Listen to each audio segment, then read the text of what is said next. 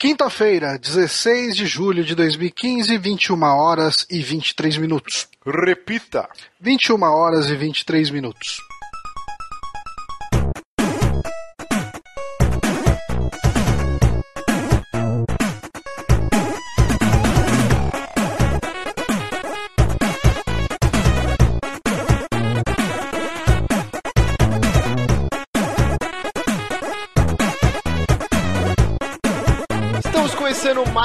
Saque aqui nos Peramibos, episódio número 20. Eu sou Márcio Barros e comigo, ele que quase pereceu essa semana e jantou salada com franguinho.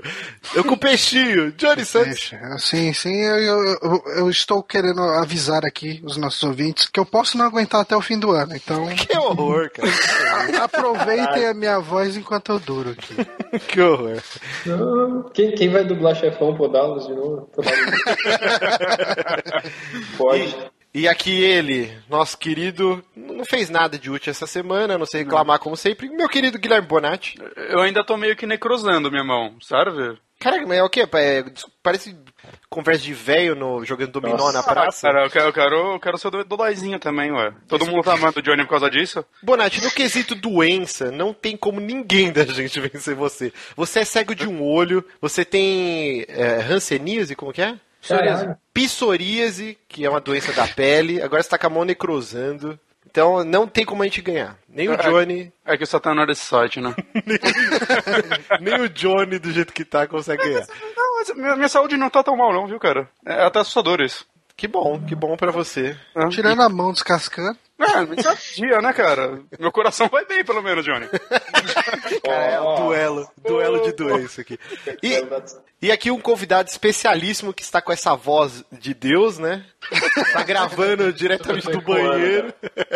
Nosso querido Danilo Dias. E aí, pessoal, tudo bom? Tudo bem. Danilo, essa semana eu estava assistindo um show do Ahá recente. Você conhece o Ahá, né, cara? Sim, sim. E... Um show, inclusive, bem deprimente, que eles estavam tocando pra umas 100 pessoas, assim. Caralho. Muito triste. Só, só os velhinhos. Só, só a verada, realmente. É. Mostrava pra plateia só a verada. Aí minha esposa falou assim, nossa, quem que é, né, o Danilo Dias? Caralho. Ou seja, você está parecendo o vocalista do Ahá em fim de carreira. Meu Deus, eu já tô morrendo, já tô... É assim que ele apresenta o convidado. Não, mas o, o, o cantor da Ahá é bonitão, o Danilo Dias é bonitão também. Ah... Ainda mais agora que ele está deixando o bigode crescer. Nossa, tá uma teteia. Está, está muito másculo. Mas... Eu, eu, eu, não consegui, cara. Eu tive que tirar, porque puta que pariu. Não, tava genial, cara, quando você postava as fotos acompanhando o crescimento da barba no Facebook, tava maravilhoso. Mas lembrando, então, o Danilo, ele é desenvolvedor da Joy Masher Studios, que acabou de lançar o Odalos e também é, posteriormente fez o Oniken. Então sigam ele no Twitter, arroba Danilo underline ou underscore, eu nunca vou descobrir o qual é o correto. É. Danilo underline underscore whatever noites. E aí você acompanha a vida. Finalmente o Danilo começou a usar o Twitter, que foi uma luta, né? Porque ele. Você ainda gosta mais do, do Facebook, né, Danilo? Sim, sim, eu fico mais no Facebook, mas já foi um grande primeiro passo, assim, pra, pra minha vida social na internet. Agora só falta eu aprender a usar o WhatsApp, só que eu não sei usar celular, então. Não faça isso, cara. O WhatsApp é uma perdição. O WhatsApp é... é é muito ruim. Sempre lembrando, você que baixa pelo feed, acesse o nosso site superamigos.com.br, nos siga no Twitter no arroba para você ficar por dentro de tudo que rola no site, quando vai ter streaming, quando sai episódio novo, é, tudo a gente informa lá no Twitter, arroba e lembrando que toda segunda-feira um episódio novo do SAC. Também outro recadinho para os ouvintes, aguardem no final desse podcast, a gente tem um anúncio bombástico Bombástico. Final do site? Será? ah, mas já? Já? Hiato? O site entrou agora, Márcio, caralho. Eu não sei, Jovem Nerd, Nossa. será? Omelete? Omelete, será? Mas, mas ouçam até o final que a gente tem uma surpresa para vocês. Lembrando também do nosso aplicativo de celulares Android dos Piramibos, desenvolvido pelo ouvinte Rodrigo Barbosa. Tem o link no post, baixem ele, você, ele já atualiza todo o programa novo, você já pode baixar direto pelo aplicativo. Tem lá o Twitter dos Piramibos também no aplicativo. Já é um catadão. E em breve ele falou que vai colocar o, o YouTube, o canal do YouTube dos Piramibos tudo no aplicativo, você já vai lá por ele, já. Todas as nossas redes sociais lá, lá dentro de um pequeno app. E último recado, último recado. Promoção Odalos The Dark Call. Nós vamos sortear um ouvinte com uma cópia do jogo no Steam. Para participar é muito simples. No post vai ter um link que, que vai enviar pro, pro Twitter, né? Divulgando o podcast. É só você dar um RT. Se der um RT, vai estar o seu nome lá. Aí no próximo saque a gente vai fazer um sorteio e uma das pessoas que deu o RT vai ganhar um Odalos. Então, fique ligado. Recados um, dados. Um Odalos para chamar de seu. Um Odalos para chamar de seu. é o nome da campanha, inclusive. Bem bolado. Terminado todo esse monte de recadinhos, vamos para a nossa pauta. Hoje a gente vai fazer um programa diferente. Nós não vamos discutir notícias da semana.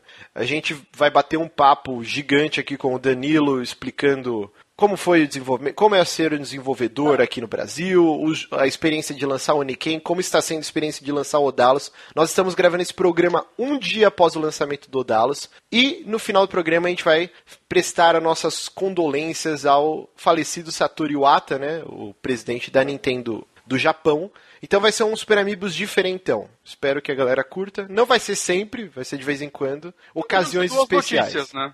É, não, não, é bem notícia, né? São... Lança o Dalos, notícia 1, e o Ota morre, notícia 2. Aí tu vai falar pra caralho de cada uma. Vai ser meio deprimente esse, né? Não, vai ser bacana, vai ser bacana. então, começando, Danilo. Se apresente, quem nunca ouviu falar da Joy Masher, nunca ouviu falar de Oniken, de Odalos, quem é o Danilo Dias? Arquivo ah, confidencial. Eu... Danilo Dias por Danilo Dias. Deixa eu ver. É, eu sou artista da Joy Mesh, eu também sou programador e acabo fazendo, sou game designer também. Faz o café Multiuso. também? Hã? Você faz o café também da empresa? Faço, faço, faço café, cuido dos animais, recolho bicho na rua, sou mendigo, faço cato latinha. Cato latinha. Cato latinha. Mas assim, ó, pra... faço, faço artesanato. pra quem não acompanha a sua carreira, você era arquiteto, né? É, teve uma, uma, uma, matéria gigante que saiu na IGN contando toda a sua história, né? Ah, sim. A gente que já conhece você o tempo já sabia, mas é interessante para quem tá ouvindo pela primeira vez. Eu, assim, eu comecei como arquiteto, né? Eu, eu, eu fazia faculdade de arquitetura, me formei e comecei a trabalhar numa construtora. E depois disso aí foi tipo é, aquela coisa, né? Você tá lá no trabalho, você tá com tempo de sobra no fim de semana, porque você cumpre só hora no, no, no escritório e tal. Aí deu que eu comecei a, tipo, um amigo meu, Pedro, chegou pra gente falando assim, ah, vamos fazer um jogo aí e tal. E eu meio que, tipo, ah, sei lá, vamos. E foi assim que, no meio que de fim de semana, nasceu o Oniken. Caraca, mas assim, o que eu, o que eu pesquisei, assim, tava lendo, é que você já tinha tentado na sua adolescência com ah, o software o Click and Play, que chama, né? Isso, é, é Click and Play, é verdade. Eu, eu, sempre acabo apagando um pouco minha adolescência, porque eu nunca produzi nada de, de útil. Nós também não. É, isso eu, é geral. Apago, eu apago minha adolescência também por outros motivos. É, isso é só um dos motivos, né? Tem vários outros, mas foi, foi assim, eu, eu, quando eu era mais moleque, assim, tipo, quando eu era jovem, né, eu, eu gostava, eu gostava de ficar brincando no, no, click and play, isso lá pelos idos de 97, 98. E esse click and play é um programinha de fazer jogos que ele é tipo o vovô do atual Multimedia Fusion que a gente usa. Uhum. E eu ficava, tipo, brincando de, de reproduzir, assim, algumas mecânicas de jogos, tipo Mega Man, ou, é, eu gostava de reproduzir coisas de Castlevania, gostava de reproduzir mecânicas de, tipo, Super Metroid.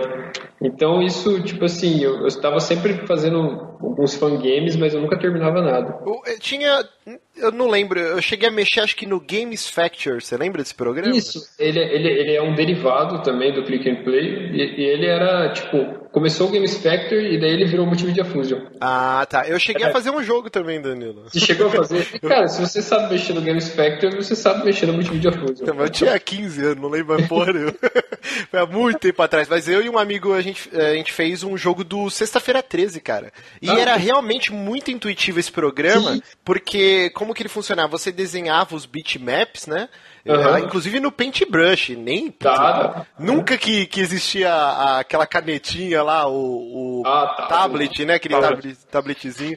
E aí você desenhava, por exemplo, o Jason de frente. Aí hum. você mexia para controlar a respiração do personagem, para ele ficar, tipo, subindo e descendo, você arrastava um pouco para baixo o bitmap. Ah. E aí ah. você, tipo, salvava uma sequência de animações, assim. Era um negócio bem arcaico, mas a gente uhum. fez, inclusive você matava o Pikachu, era um jogo bem tosco. cara, eu queria okay. muito, cara. Eu queria muito conseguir achar essa porra. Eu vou ver com um amigo meu.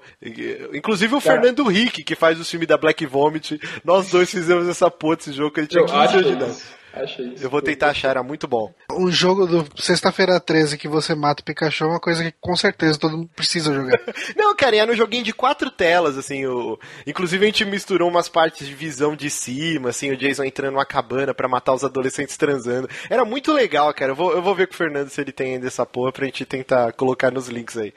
Mas e aí você mexia então nesse. nesse gaming. Como que era? Gaming? Era o Click and Play. Click and Play. Isso. E aí você desistiu? É, aí eu, tipo assim, eu dei uma desistida, aí quando eu tava no colégio eu voltei a mexer um pouco de novo, daí eu comecei a fazer um, um jogo, tipo, que daí eu já tava mais manjador, né? Eu falei, vou fazer um jogo que eu quero pôr tudo que eu, que eu imagino que seja de legal no jogo. Foi nessa que nasceu um protótipo do, do Oniken que existe hoje. E só que ele era tipo totalmente zoado, né? Acho que vocês já, já viram já viram falando sobre isso, que era tipo um jogo que tinha todo tipo de mecânica retardada que não funcionaria no, no jogo de plataforma.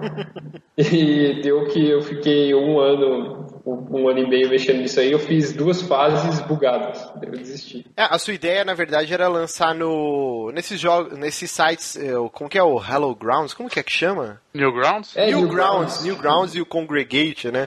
Você ia lançar de graça, só duas fases e. É, onde muita gente começa, né? É, pra, o Meat Boy saiu, né? Super Meat Boy sim, saiu. Sim, sim. Sim, No joguinho aí, flash foi que deu nisso aí, eu desisti e, e aí começou o Oniken depois que eu já era, tipo, tava trabalhando, né? Que foi que o meu amigo falou. Ah, lembra quando a gente fazia jogo? Por que, que a gente não, não volta de novo? Foi assim que, que se originou o Oniken. E quando que você sentiu que isso poderia virar a sua carreira, quando você falou assim, chega, não vou mais ficar desenhando prédio aqui vou fazer Cara, foi, foi em 2012 quando, tipo, é, a Thaís estava trabalhando em São Paulo, né, eu, tipo, não, não aguentava mais ficar no escritório. E eu tava vendo muita gente, tipo, trabalhando com jogos, já alguns amigos meus estavam trabalhando em empresas, e eu falei, cara, eu vou tentar lançar o meu jogo e vou tentar viver disso, sabe? Tipo, e eu já tinha noção que não que é meio utópico você começar a viver de jogos por conta, assim, tipo.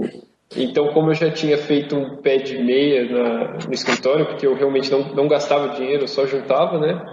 Aí eu falei, não, eu vou, eu vou pegar esse pé de meia, vou para São Paulo, vou ficar lá, a gente monta, tipo, o estúdio lá e termina de desenvolver o Aniken lá. E foi isso que a gente fez, a gente foi para lá e, e, lançamos o Aniken lá em São Paulo. E, e, como que é você ser um desenvolvedor de jogos sem ter, por exemplo, você não era um programador, né? É meio que a história do Kojima, né? O Kojima também, ele não era programador, ele só tinha as ideias na cabeça e aí ele resolveu meter as caras e foi aprendendo conforme ele foi fazendo. O, o Itoi, como que é o nome do cara do Earthbound? É Shigesato Itoi? Eu acho, eu acho que é isso. Ele também não era, não era programador, ele escreveu uma bíblia, assim, com todos os diálogos do jogo, e aí ele chegou lá e falou, ó, oh, eu quero fazer um jogo, vamos fazer. Tava tudo escrito, assim. Ele também meteu as caras. Como que é? Porque acho que muita gente quer entrar nesse mercado, uhum. mas nunca programou uma linha, não sabe nem botar negrito no, no WordPad, assim, sabe?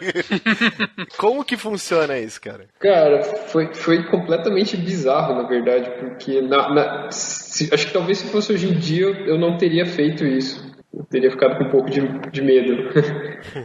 mas na época eu tava mais na doideira assim, falei, não, tudo bem. E assim, tipo, eu tive muita dificuldade para programar o jogo, porque por mais que o Multimedia Fusion não, não exija conhecimento de programação, você ainda tem que conhecer lógica de programação. Então, assim, tipo, eu me atrapalhava muito, às vezes tinha problemas no jogo que ele fazia o jogo parar por meses, assim, tipo, já ficou três meses parado por causa do bug. é, foi, foi bem complicado, assim. Por sorte, o Marco, que, que, que a gente conheceu, eu conheci ele no comecinho do projeto, a gente tipo, conheci ele de fóruns, né? Eu conheci ele pessoalmente. ele começou a ajudar a gente a integrar no Steam e tal, então essa parte foi menos bizarra, mas foi muito, foi muito assim, na, na doideira, assim, a gente aprendeu muito lançando o Oniken. A gente não sabia realmente nada de lançar um jogo. E, e o Oniken, assim, vocês lançaram ele em 2012. Foi. E aí depois você ficou um ano trabalhando de novo em cima do jogo para lançar a versão do Steam, né? Sim, é, a gente lançou em 2012, só que quando aí a gente começou a retrabalhar ele graficamente para lançar no Steam. Uhum. Só que nisso o Steam ainda não tinha aprovado a gente. A gente estava naquele green light. Quando a gente foi aprovado, aí a gente ficou mais uns seis meses fazendo a engine do, do Multimedia Fusion conversar com o Steam, porque ela não tinha nenhum tipo de, de comunicação, então não dava por achievements. E então, eles foi... exigiam isso? Que tiver, Ele... tinha que ter achievements e tudo mais? Eles não exigem, mas tipo, a galera fica muito puta que não, é, não, não é, tem como lançar é, jogo sim, hoje. Sim, é, é, hoje em dia não tem como. Mas é igual. Agora, o que eu acho bizarro do Steam é que ele te força a criar cartinhas. Pô, mas cartinha é mó legal, velho. Cartinhas e badges, cara. Tipo, você pode fazer o jogo sei lá, qualquer jogo que tem aí, Dark Souls vai entrar no Steam e eles forçam os caras a fazer cartinha. Eu, vendo todas, não comecei. é, Estou acumulando há anos, um dia eu vou trocar, vou comprar o Steam. Eu, eu, eu acho que eu já ganhei 9 dólares já vender todas minhas cartinhas. Já. Vendendo as cartinhas. Dá pra comprar jogo com elas, né? Dá, dá, não, vira, vira dinheiro na sua carteira lá virtual e você pode usar pra comprar jogo. Sim. É, Johnny Bonatti, vocês querem fazer uma pergunta aí pro Danilo? Uma coisa que eu tenho impressão eu vejo muito isso. A gente conversou recentemente com o Giliar, né, que é produtor do FIFA, e agora a gente está aqui conversando com o Danilo. Como esse mercado de games pro brasileiro, de maneira geral, é uma coisa meio inóspita, né? Uma coisa tipo de outro mundo. É, eu sinto, não sei se o Danilo pode confirmar isso ou não, que muita gente projeta o orgulho disso tudo nessas pessoas. Por exemplo, as pessoas sem, se sentem orgulhosas por ter um Giliar lá na, na EA cuidando de FIFA. As pessoas se sentem orgulhosas quando um Odalos toma um 9 de 10 do Destructoid. A Isso... carteirada, hein? A carteirada. quando o cara fez lá o, o Rio, o desenho lá, o Rio é do que? Da Pixar ou é da DreamWorks? Dreamworks. Dreamworks. É, Dreamworks. Fiquei orgulhoso, fiquei orgulhoso. É, eu, eu, queria saber se o, se o Danilo ele sente isso de alguma forma e como é para ele. Então, assim, tipo, é aquela coisa, é a primeira vez que um, um jogo meu fez um, um pouco mais de barulho foi agora com Kodalos, assim, tipo, com, com, com, relação ao lançamento, assim, mas ainda tá um pouco fraquinho no, no exterior, né? Uhum. Mas assim, a gente sente que no, no começo do Oniken foi, foi um pouco inóspito assim pra gente, por causa que era um jogo 8 bits muito retrô assim. Então muita gente ainda tinha um certo preconceito, tinha muito comentário do tipo, ah, é que aqui no Brasil o jogo é, é, velho, porque a gente não tem tecnologia pra fazer isso é, inclusive eu tava fazendo um stream ontem do Dallas, aí perguntaram, ah, a Joy Masher é a nova CD Red Project brasileira? Nossa. Então, cara, mas tipo, pra você ver como mudou, né? Tipo, hoje em dia parece que o pessoal é, acha, é, respeita, assim, eles gostam da, das coisas que a gente faz, é, é bem gratificante, assim, ver. Então, é, teve uma mudança muito grande. Eu, eu, fico até um pouco espantado, assim, porque eu, eu não costumo esperar muita coisa, assim. Eu, na verdade, eu sou uma pessoa meio deprê. Então, eu sou bem deprimido. Então, tipo assim, eu, faço as coisas e. Eu, sou zoeiro, mas no fundo eu tô, tipo, meio eu mal. Eu sou assim, então. zoeiro. Então, é. Mas acho que isso vem muito também, porque o Oniken saiu foi em 2013? 2012, acabei 12? de falar, pô, é, presta atenção, meu. Então, é, ele saiu numa, numa leva bem no começo, assim, é, é. dos jogos brasileiros começarem a chamar a atenção, né? Sim, sim. E agora já se cria expectativa, né? Você pega o Chrome Squad, por exemplo, que é um jogo brasileiro que já estava criando hype, né? Muita gente gostou do Oniken e já estava esperando o Odalos, né? Então, você já tá, o Odalos já tá saindo no momento em que as pessoas já estão vendo o Brasil como uma indústria mesmo, né? Sim, é, foi, foi muito bom. Inclusive, o Chrome Squad também ajudou bastante, porque assim, o Oniken tomou umas porradas. Hum. Aí saiu o Chroma, é, não, daí saiu o Knights and Paper, né? Eu não lembro se eles saíram antes ou não. Não, foi, mas... o Knights é antes. É, antes, é, então, eu sei que eles, tipo, ajudaram muito, assim, porque o pessoal começou a, a respeitar um pouco mais o pixel art por causa do, do Knights and Paper. Mas, Mas sabe o que, que é? Eu acho que é o, o, o cenário que se encontrava. Por, por É. Porque se você for pegar, na época que saiu o Oniken, ainda não tinha. Não com essa força total desse revival, né? Que nem Sim, a sim. gente tava falando antes da gravação. Shovel Knight, cara. Meu, que jogo maravilhoso. Puta que pariu. Sim. Sensacional, cara. É um jogo muito bom. Muito. Foi muito. é, as notas, avaliações, todos os sites elogiando. Mas se você for pegar na época, vai 2012, eh, o que, que a gente tinha mais, eh, até nos videogames, né? A gente tinha o Summer of Arcade na, no Xbox, a gente tinha também a Sony investindo em indies, só que indies como s- superproduções indies, né? O Journey acho que nem pode, Flower, É. não pode ser considerado um jogo indie, porque tem injeção de dinheiro da Sony por trás, Sim, né? sim. E aí você pega o Oniken, o Oniken era um negócio muito retrô e extremamente difícil, cara. É, então, ele é bem para um nicho, ele é, ele é bem para um nicho. assim, Ele era um né? Nicho do nicho, né? É o Sim, nicho sim. do cara que gosta de jogos difíceis e do cara que gosta de jogo retrô. E, inclusive, até pro Steam vocês tiveram que dar uma balanceada, né? E, Foi, e foi. dar uma nivelada na dificuldade. E, e aí você pega o, o lance que você falou, tanto o, o Chrome Squad quanto o Odalos estão sendo melhores, é, melhor recebidos porque são o segundo jogo. É, é um nível, é uma maturidade que, que as É uma, é uma segunda leva, né, que, que acontece assim. tipo, Exato, então o, o próprio, a própria galera lá, a Amora, o Santo, né? Teve Sim. muito burburinho em cima do, do Tower Fall. Todo mundo viu, Sim. pô, esses caras são muito bons. E hoje em dia, é, a galera não acredita que você desenhou essa porra na mão. Eles acham que existe um programa milagroso que você desenha lá e transforma em 8 bits. Quando, quando eu vi o Oniken a primeira né? vez, eu pensava que você já desenhava, era tipo um pente que já ia convertendo a tinta, sei lá, cara. Exato, e não existe isso, é tudo na mão. E é, então você eu faço, pega. inclusive, tudo no, no mouse, assim, tipo. Meu Deus, cara, você é É, eu, maluco. eu, eu, pego. Retrô mesmo, que, é- cara. Que é tipo Paint, que é o gráfico scale, só que ele tem layer, eu amplio em 6 a 8 vezes e vou pondo pixel a pixel, assim. Não, e aí você pega, por exemplo, o, o Igarashi, né? Ele teve o Kickstarter, vai sair o sucessor espi- espiritual dos Castlevanias, que ele participou. Por que, que não vai ser pixel art igual Symphony of the Night? Porque é, é uma raridade, cara. É muito caro e cada É, cara. É, é muito caro e cada vez menos profissionais capacitados para fazer essa pixel art.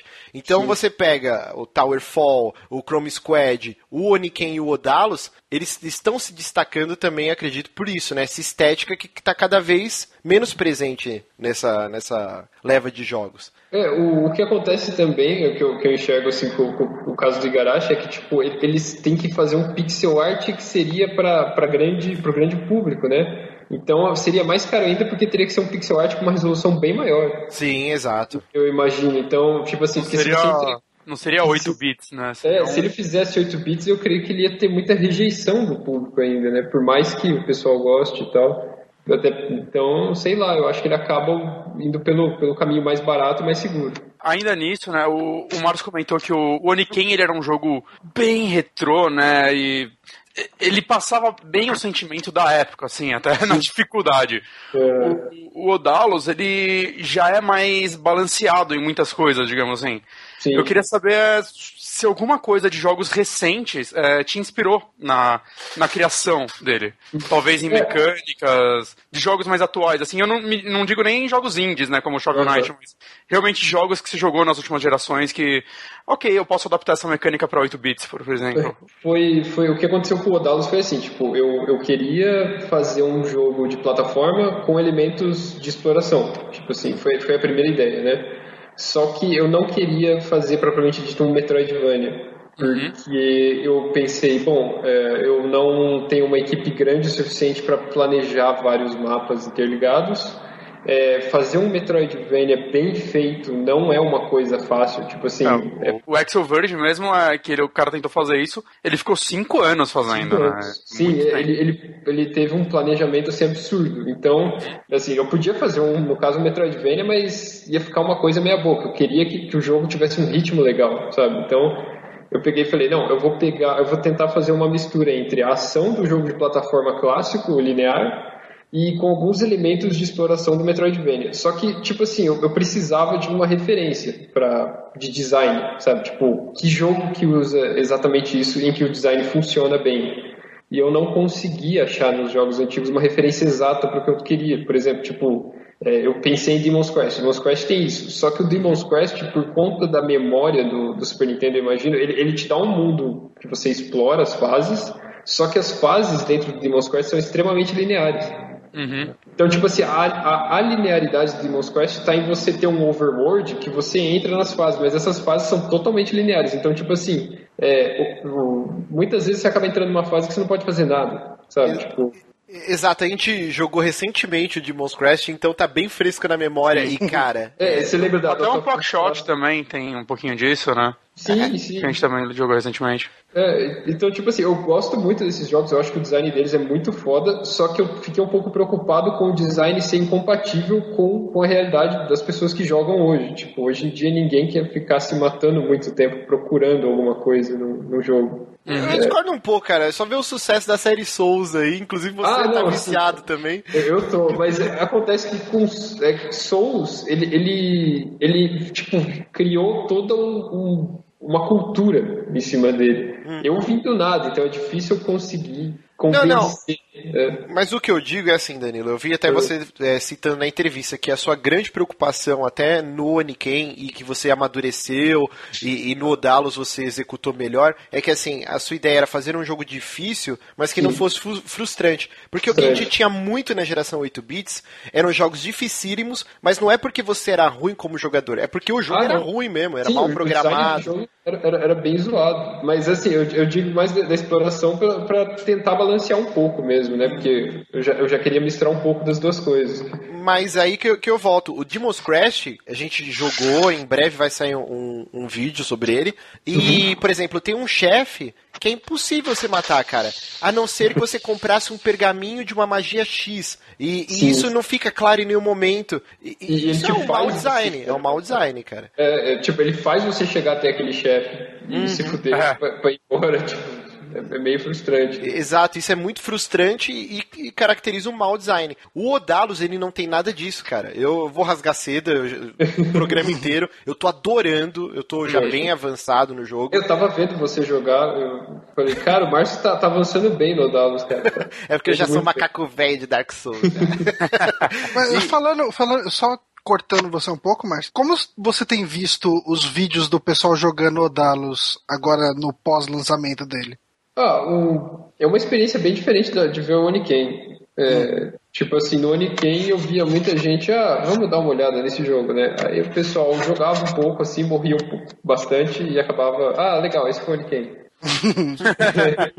no Odalos acontece uma coisa muito diferente, que é tipo, o pessoal pega, com- começa morrendo, porque o primeiro impacto do jogo o cara acaba tomando uma surra, porque ele tenta jogar, tipo, rusheando, sabe? Assim, e o Odalos ele é meio que nem Dark Souls nesse aspecto, porque ele começa lento. Você tem que tomar cuidado. É, duas, três porradas você morre. Você É tem pouca... exatamente um jogo que eu tava pensando quando eu te perguntei que jogo atual pode ter te inspirado. É. Em muitos momentos eu pensei em Dark Souls, desde o fato de você ter, ter Souls Coins lá como dinheiro, até o fato de no começo você. Cada inimigo tem um padrão diferente que você, tem que estudar. Você- É, a primeira Meu vez que você inimigo- vê qualquer inimigo, é, você vai bem na manha e depois a, quando você rejoga a fase pra pegar mais itens ou algo do tipo, você já consegue ir meio que rushando, né? Você já conhece os padrões e Sim, sim. tudo funciona melhor, né? Porque você já tem esse conhecimento. Eu pensei muito na série Souls. Só que você me disse que você gosta muito dela, então. Eu, eu gosto muito. É, então, e daí que eu concluí o raciocínio, assim, tipo, que eu, que eu achei na, esse design bacana foi no Demon Souls. Quando eu- eu falei, não, eu preciso de um design que não frustre igual o Demon's Quest, né? Então eu falei, não, o Demon Souls, que é um jogo que eu jogava muito na época, ele, ele resolve isso de ter um mundo fechado, assim, num, num hub e ter fases. Então, mas essas fases, conforme você explora ela, ela você vai abrindo elevadores, destrancando portas, mesmo que você morre, isso tá salvo lá de alguma forma. Então foi. Você, você pode aí. game over no, no Odalos, qualquer é, coisa que você fez pra avançar no, no cenário, né? Porta que você abriu Aham. e tudo mais, continua aberto, ou você libera uma área pra. Vou voltar pra esse cenário, eu posso voltar dessa outra área em vez do começo dela. Sim, sim, ele pergunta se você quer voltar das passagens secretas que você saiu, se você quer voltar do começo. Então, é um, é um jeito de, de- de, é, fazer o jogador continuar querendo explorar, apesar do jogo ser desafiador. Uhum. Então, assim, daí foi assim que eu cheguei nisso. Eu falei, não, eu vou, o jogo, o ritmo dele no começo vai ser lento, você vai avançando lento, e conforme você vai ficando mais poderoso, o jogo vai ficando rápido. Então você vai perceber que, eu não sei se alguém aqui tá um pouco mais da metade no, na frente, assim. Eu tô na parte da caverna de gelo. Eu passei, eu matei o chefe dela. É, então, ele, ele vai ficar bem mais rápido. Então, tipo assim, eu acho que ele já tá bem rápido. Vocês ah, já pegaram o dash? Não, rapidinho. Não. Inclusive, eu preciso cumprir uma promessa aqui que eu fiz pros ouvintes ontem. É, Danilo, Oi? sabe a fase do barco? Sei, sei. Vai tomar seu cu. caralho, que raiva, velho. Puta é, fase isso... difícil do caralho. Eu passo mais raiva na do gelo. Não, não, não tem como. Isso, isso, foi uma coisa que eu, que eu briguei muito também, que eu queria, tipo, fazer, que era... Eu quero não fazer Metroidvania pra poder botar sessões tipo essa, em que uhum. você tem, tipo, um carrinho ou um barquinho para quebrar a jogabilidade e fazer o jogo ficar mais variado, assim. Não, mas é. E assim, só terminando esse raciocínio, essa, esse bloco, né? Cara, é. parabéns mesmo. É, esse lance que o Bonatti falou do padrão dos inimigos. Por exemplo, tem aquele cara que ele parece um, um Nazgûl, né? Com uma roupa vermelha e ele solta tipo um Hadouken, né? Ah, e aí eu falo, ah, esse cara é fácil, já tô matando vários. E aí quando chega na caverna de gelo, o filho da puta muda totalmente o, os golpes dele e ele solta um monte de gelo no chão. E aí você você se fode. Eu falei, caralho, o Danilo me trollou muito agora. Então... e, outro, e outra é quando você tá indo mal bem, né? E você começa a subestimar o jogo. E aí, ah, esse personagem eu matei várias vezes. É, é o mesmo personagem, mas por um vacilo você toma uns 3 de dano dele muito besta. Sim, e o que é, é bem característico em Dark Souls, né? Até Sim, o Minion mais bosta te mata. No chefe da. aquele chefe que é tipo uma serpente na água da, da terceira ah, fase. Sim. Eu tava indo muito bem nele, mas muito bem. Eu, tipo, apavorando o chefe. Mas eu cometi um erro que eu fiquei com meio de vida que eu consegui matar ele na cagada com uma, uma lança. Mas se não fosse essa cagada, eu ia morrer nele por uma besteira, assim, depois da batalha meio longa, assim, que eu tava indo mal bem. Porque eu, ah, já entendi o padrão dele. Ele deu uma volta no negócio ao invés de simplesmente reto, como ele tava indo, filha da puta. Aí ele, ele te tapeou, ele voltou. Sim, assim. sim, sim. E ainda eu pensei, ah, agora eu vou ficar aqui piscando, né, esse tempo do, do hitbox, assim, até você poder tomar outro dano. Vou atravessar ele, tomei outro atravessando ele. Porque eu voltei antes. Puta, festival de cagada, velho. Outro chefe, outro momento que foi bem legal ontem no streaming é o segundo chefe, né? Ele tá montado como se fosse num lobo zumbi, assim, podre. Sim, e... a capivara. É uma capivara. É uma capivara. É uma capivara. Cara, eu... Caralho. Tô morrendo aqui. Vai, zoa, zoa mais eu, hein? É, sou o Johnny. Que Isso filho da puta. engraçado. Foi tipo, no casamento, eu tava muito bêbado. Sabe o, o barato do Games Foda, o, o Arthur? Aham. Uhum. Eu gravei com ele, ele, esses dias lá sobre Ori. Cara, ele é muito gente boa. Ele tava tipo chapadão também. Ele falou, cara, põe uma capivara no Dallas. Eu, eu vou pôr, eu vou pôr. Eu bêbado, bêbado. Aí ele falou, não, pera, põe o um esqueleto montado na capivara. Cara, esse chefe me deu um desespero, porque a parte da capivara é mó treta. Aí depois que termina ela, ele vira o, o, só o esqueleto, né? É, é ele aparece esqueleto. Fudeu, fudeu, porque eu já tinha gastado todo o meu Não é que ele vira, ele desce da capivara, ah, né, pô? Então, mas é, aí você dá uns 2, 3 de dano nele, e aí Aí ele aparece um capuz voando e tal. Eu já tava sem item, sem vida. Eu fudeu, filho da puta, não morre nunca. Aí ele vai embora, eu fiquei muito feliz. Ele vai embora, ele só te dá um sustão, assim. Tipo... É, é, funcionou o sustão, cara. Que, ah, mas, mas no, beta, no beta esse boss tava, assim, impossível, cara. O Danilo deve ter ouvido bastante crítica dele, né? Foi, foi. É que, tipo, ele era um boss de duas formas na segunda fase. Daí eu falei, não, não, calma aí, deixa eu maneirar. Daí eu deixei a segunda forma só pra, tipo, não, é. É, a segunda forma é muito rápida. É um né? sádico do caralho, mesmo. É. Mas a, segunda forma é pra você aprender sobre ele, porque depois ele vai dar uma. Olha o spoiler, olha o spoiler. mas, ah, não, assim, mas ele fala que vai voltar, então. Sim, mas quem não jogou não sabe, né? Mas, assim... Ah, é, foi mal aí. o, o, que eu achei muito foda é que eu morri acho que umas 10 vezes pra esse chefe, né? E aí uhum. depois, eu, quando eu fui com calma, Dark Souls style, né? Depois você morre 30 vezes e fala, não, beleza, deixa eu respirar. E eu matei ele de perfect, velho. E a galera vibrou comigo no stream foi muito foda, cara. No chat, todo mundo. Ah, cara, foi muito foda. Eu, eu tô adorando o Dallas, mas vamos voltar um pouquinho no tempo. Você lançou o Oniken. Vamos certo. continuar o arquivo confidencial aqui. Uhum. Lançou o Oniken, aí ficou um ano refazendo, entre aspas, o jogo, dando uma balanceada, saiu no Steam. Qual foi a repercussão no Steam? Você sentiu Cara, uma grande diferença? Porque antes você comprava só ali no Desura e É. mais algum outro site que eu não lembro agora. O oficial. É, acho que só o Dessura mesmo. Ah, era só o Desura mesmo. É, tinha, apareciam alguns bandos, mas assim, a gente, quando colocou ele no Steam, a gente colocou sem muita pretensão, porque ele já era um jogo velho, né? Ele já tinha um ano, assim. Então eu falei, bom, a gente põe ele lá, não sei se vai vender muito. Deu que, tipo, no, no primeiro dia de Steam, ele vendeu o dobro do que ele tinha vendido no Dessura em seis meses, assim. Meu Deus do céu. Foi, foi um efeito absurdo, assim, eu fiquei, caralho. É uma Daí- vitrine gigante, né, cara? é, cara, é- é, naquela época o Steam basicamente vendia quase sozinho o teu jogo, assim. Hoje já mudou um pouco já, mas na- naquela época ele, ele vendia absurdos. E daí a gente, tipo, se animou e falou, não, vale, vale mesmo a pena fazer os jogos e tal. Daí foi nesse ano passado todo o Oniken meio que pagou das nossas contas, foi, foi bem bacana, assim.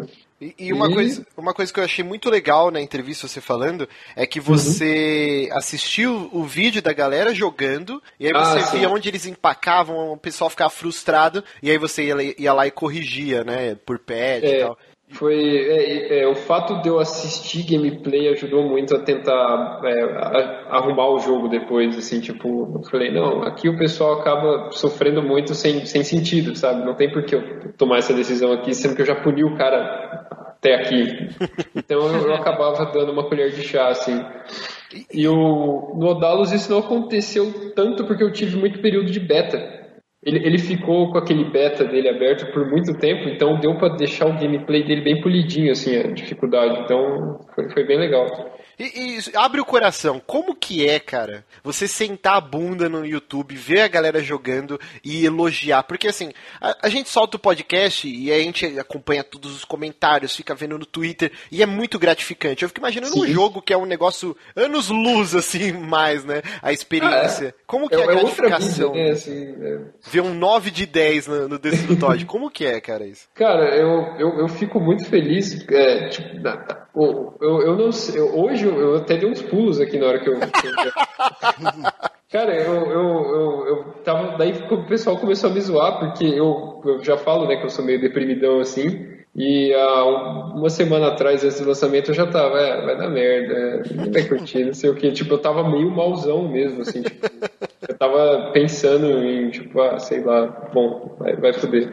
E na hora que eu vi o 9 de 10 desse episódio, eu falei, caralho, meu, poxa, que, que bacana, assim, e eu, é, eu, eu realmente não espero que vá virar alguma coisa quando eu, faço as coisas, né? Então, é, é- é meio que um choque, assim, eu, eu fico feliz. Bom, eu, eu acho que talvez eu tinha que confiar um pouco mais no meu taco. Ah, com certeza, cara, porque é um jogaço, cara. Tá muito bom, tá muito bom. Desde a época Ah, do beta eu que- já fiquei apaixonado pelo jogo. O, o Johnny que fica ouvindo eu choramingar no, no, no GTA. Eu tava conversando com ele hoje cedo no, no Hangouts. Aí ele, porra, cara, tipo, não saiu nada ainda na imprensa internacional, putz, acho que vai flopar, e não sei o quê. É. Eu falei, cara, relaxa, mano, logo, tipo, o jogo saiu ontem, logo, logo vai sair alguma coisa. Aí saiu o review Deu lá, outro. o 9 de 10, eu falei, toma essa, Cara, chupa, Johnny da... acho que a primeira mensagem foi do Johnny, tipo, toma aí, porra, não sei o que. Eu falei, putz, que vergonha, que vergonha. Eu devia ter esperado um pouco mais pra chorar. É, é, mas não, deve dar uma tensão gigante, É, cara. Porque imagino. tem aquele. São com- dois anos, né? A gente lança um podcast que a gente ficou um final de semana gravando, editando, e já Então. fica meio, puta, vai que a galera não gostou, né? A gente já gravou o programa que, puta, acho que eu não vou nem lançar essa porra, saca? Eu já passei por isso. É, E a, um que você pressão tá dois, três anos trabalhando nele, cara, é tipo, caralho, é caralho. uma coisa que você passou os últimos dois anos e meio fazendo, só isso, sabe? Então, tipo, você pensa, cara, se for uma merda, eu não sei o que eu vou fazer. O que, que eu vou fazer? Tipo, Tipo, perdi dois desculpa. anos da minha vida. É, tipo, é foda. Não, mas é, tem aquele documentário, né, o Endgame The Movie, e, e é muito interessante você ver a reação, né, o... O cara que programa de pé lá, o que fez o Braid, como que ele chama? O Jonathan Blow. Meu Jonathan boa. Ele, ele puto assistindo os vídeos no YouTube e o cara, ah, esse boneco aqui igual ao Mario. Ele, não, não é igual ao Mario, isso aqui. Ele ficava muito puto, tá ligado? Então eu fico imaginando como deve ser você acompanhando streaming e tal. Danilo, você acha que as pessoas estão apreciando o Dalos do jeito que elas devem apreciar? Ai, eu acho que eles não estão conseguindo ver a mensagem que eu passei no jogo. eu passei todos os male, os malefícios da alma. Eles não estão entendendo nada, eles estão falando que é Castlevania. Então... eu vou me matar amanhã, vocês vão ver. Não, mas você estava falando que não tinha saído nada até então da, da imprensa gringa. Internacional. Né? Mas tipo... aqui foi bem forte, né, cara, a cobertura. Aqui foi bem legal. É que, tipo assim, como eu, eu, eu, falo às vezes pro pessoal, a gente precisa muito do apoio lá de fora também, hum. porque aqui vende bem, só que lá vende tipo absurdo, porque se sai na imprensa gringa, daí sai na, na francesa, que sai na alemã, que sai na, tipo, então, da, da Inglaterra, então acontece muito isso, assim. Não, mas dê tempo ao tempo que vai rolar, vai rolar. mas assim, saiu no Gizmodo, fez uma cobertura muito legal, o Bruno Isidro lá fez uma matéria, saiu uma pessoal... matéria gigante na higiene brasileira. Cara, o pessoal da, da, da mídia aqui do Brasil, cara, tá de parabéns para variar, o pessoal tá, tipo, ajudando pra caralho, assim, é absurdo. Eu, eu, eu não sei nem que, que, que, eu falo. Eu, eu, fico até sem graça na hora que eu vejo, tipo, porra, que legal. Não, mas até eu falei isso no stream, assim, não é só uhum. apoiar a indústria nacional. Sim, é, sim. Se o jogo for uma bosta, cara, desculpa, eu não vou apoiar. Mas é porque Exato. o jogo é bom. Eu não vou dar exemplos, que seria antiético, mas teve um jogo nacional que saiu faz pouco tempo e, cara, flopou. Assim, era um jogo ruim pelo menos para mim. Eu, eu, então, sei lá, eu, eu não vou divulgar, não vou ajudar, porque eu não gostei. Mas assim, o fato da gente estar tá falando, vai fazer promoção do Odalos, tá te chamando aqui para dedicar um programa inteiro a isso, é porque o jogo é bom, cara. E acho que, e, tirando a nacionalidade dele, o jogo é bom. E esse é o ponto. Ah, não, é, não eu, eu, eu, agradeço. É que assim, eu, eu, o que eu digo é, a imprensa brasileira, quando ela vê um jogo brasileiro, ela vai olhar. E uhum. se ele for legal, eles vão divulgar e eles ajudam mesmo, sabe? Tipo assim, não, não é aquela coisa de, tipo, estamos divulgando porque é brasileiro. Uhum. Mas eles não têm preconceitos com tamanho de equipe, com tamanho de produção, sabe? É uma coisa bem legal, assim. É que também é, muita gente já como o jogo está sendo feito aqui e tudo mais, a gente acompanha meio que de perto o desenvolvimento, né? Nem se for você Sim. postando as imagenzinhas no Twitter, no Facebook, né? Vendo como postando foi a campanha. e quando é. o jogo sai e dá certo, fica todo mundo feliz, né? É um sentimento muito bom, assim. É, ver que tá dando certo a coisa. E é a esperança até de, tipo, saírem mais jogos bons no mercado e não só jogos que a gente fala, é um jogo brasileiro, mas é um ótimo jogo que foi feito aqui.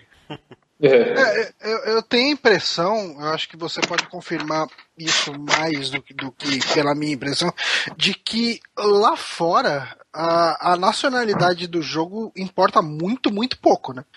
É, porque para eles, é, assim, o, o, cara que tá lá fazendo review nos Estados Unidos, o, o status quo dele é o, o Estados Unidos, é o jogo norte-americano, mas o que foge disso não é tão raro assim, porque eles estão absorvendo jogos de toda a Europa, jogos da América Latina, um ou outro que sai aqui e ali. Aqui no Brasil, aqui pra imprensa brasileira, isso é um grande diferencial, né? Ó, oh, o jogo brasileiro, que é bom, então jogue, sabe? Tem o lance do protecionismo, enfim. Uhum.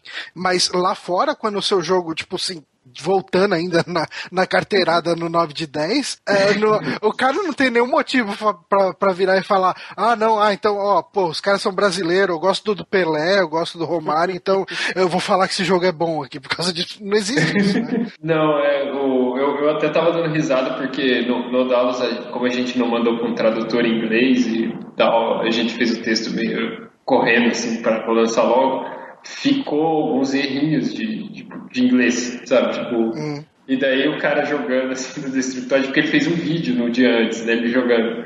E ele, ah, tem alguns, alguns problemas de escrita aqui, né? Eu acho que eles fizeram de propósito, que nem Cara, é muito engraçado. Toda vez que alguém acha, tipo, algo gramaticamente errado no DAOs, eles perguntam se era intencional para esse jogo velho. Fala que é, cara. Fala que é. É, Fala. é, é, é a atmosfera, é isso aí mesmo.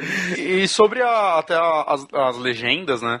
Você é. me comentou da dificuldade, da dificuldade de fazer a versão em português, né? Porque eu até eu lembro que eu te perguntei como é que é exatamente feito, né? E tem uma é. puta dificuldade aí, né? Que muita gente não sabe. Acho que é então, interessante é, você falar. É que, assim, depende muito da engine que você está usando. Uhum. No nosso caso, funciona assim: a gente usa o Multimedia Fusion, ele não foi feito para para suportar esse tipo de coisa, sabe? Tipo, se ele não tem lá um, um, sistema que você troca o texto dele já feito desse jeito, sabe? Tipo, é, você não tem um script que você baixa que muda isso, você tem que fazer isso nele.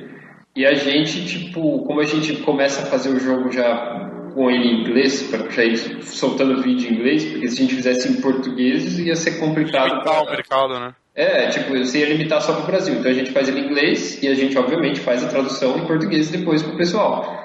Só que, tipo assim, é, o, o, os, todos os textos do, do Dallas tinham que ser armazenados num, num arquivo externo e depois, tipo, a quebra de linha, todas as coisas têm que estar adequado com o texto em inglês, sabe? Tipo, porque a nossa engine não faz isso sozinho, então às vezes você está lendo um texto, uma caixinha de diálogo daquela lá, em português ele chega numa palavra e já pum, puxa para baixo, você não consegue ler direito, sabe? Fica uma coisa...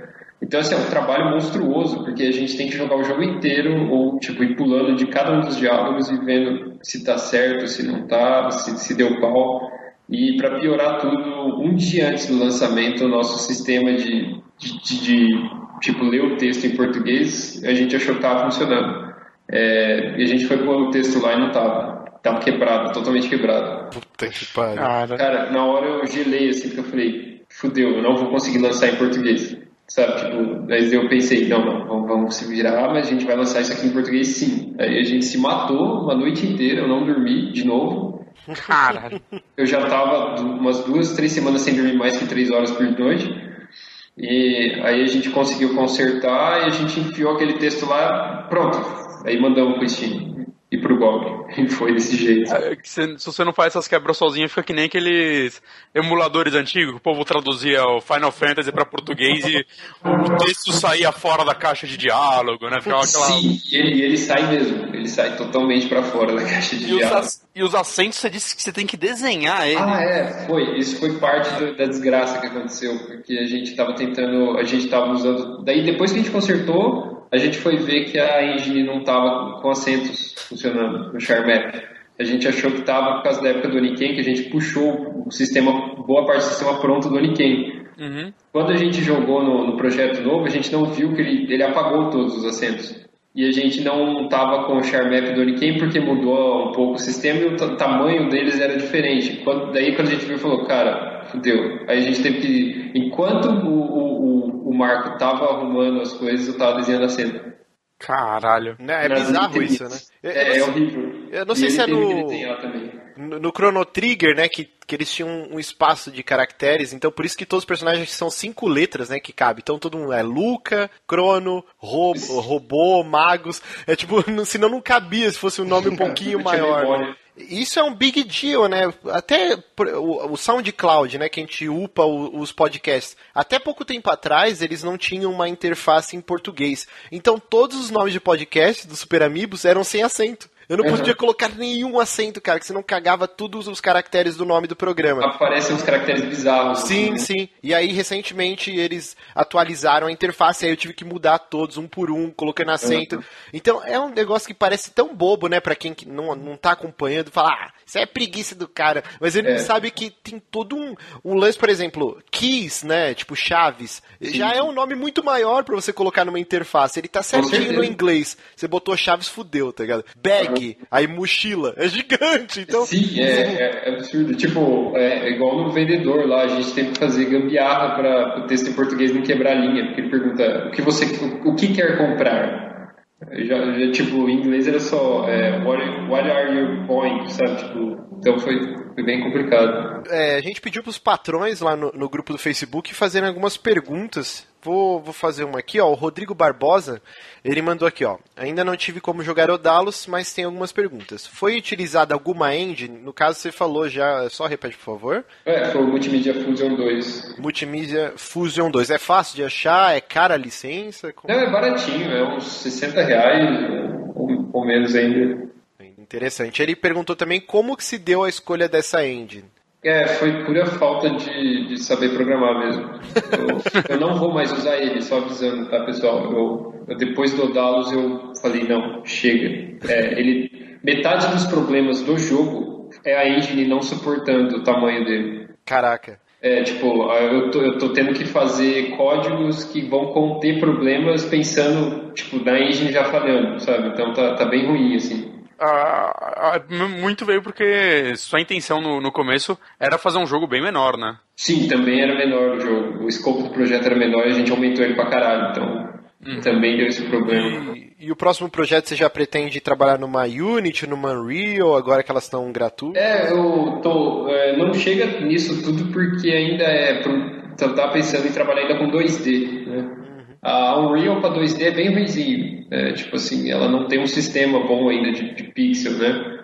É, e a Unity é bacana, só que tem que saber programar mesmo para mexer com ela. Então eu estou pensando em dar uma estudada, talvez na Unity, mexer com o Game Maker, que é uma puta de uma engine boa. Ele, aquele é, Hotline Miami foi feito nele. Uhum. Então eu tava pensando em migrar para o Game Maker mesmo. Não, bacana. E só finalizando aqui a, a pergunta dele também, ó. Se o Danilo Dias acredita que Game Jam pode ser um espaço para desenvolvedores indies aparecerem, e quais as principais dificuldades que você enfrentou durante o desenvolvimento? Bom, já falou bastante das dificuldades, mas Game Jam é interessante? Eu acho que é, porque você acaba fazendo é, o processo todo de desenvolver um jogo desde o começo, né? Então é, é bem interessante, assim, porque você aprende muito em Game Jam, inclusive a fazer gambiarra esperto.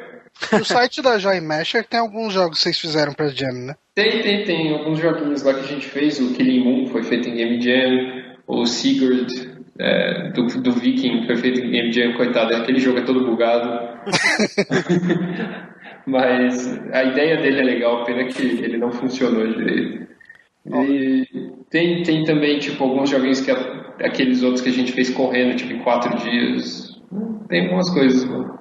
Ó, mais, mais, mais uma perguntinha aqui do patrão Murilo Camargo. Ó. Ele fala assim: ó, qual foi a maior dificuldade fora do desenvolvimento do jogo? Por exemplo, lançar um jogo é burocrático nessa parte dos negócios, né?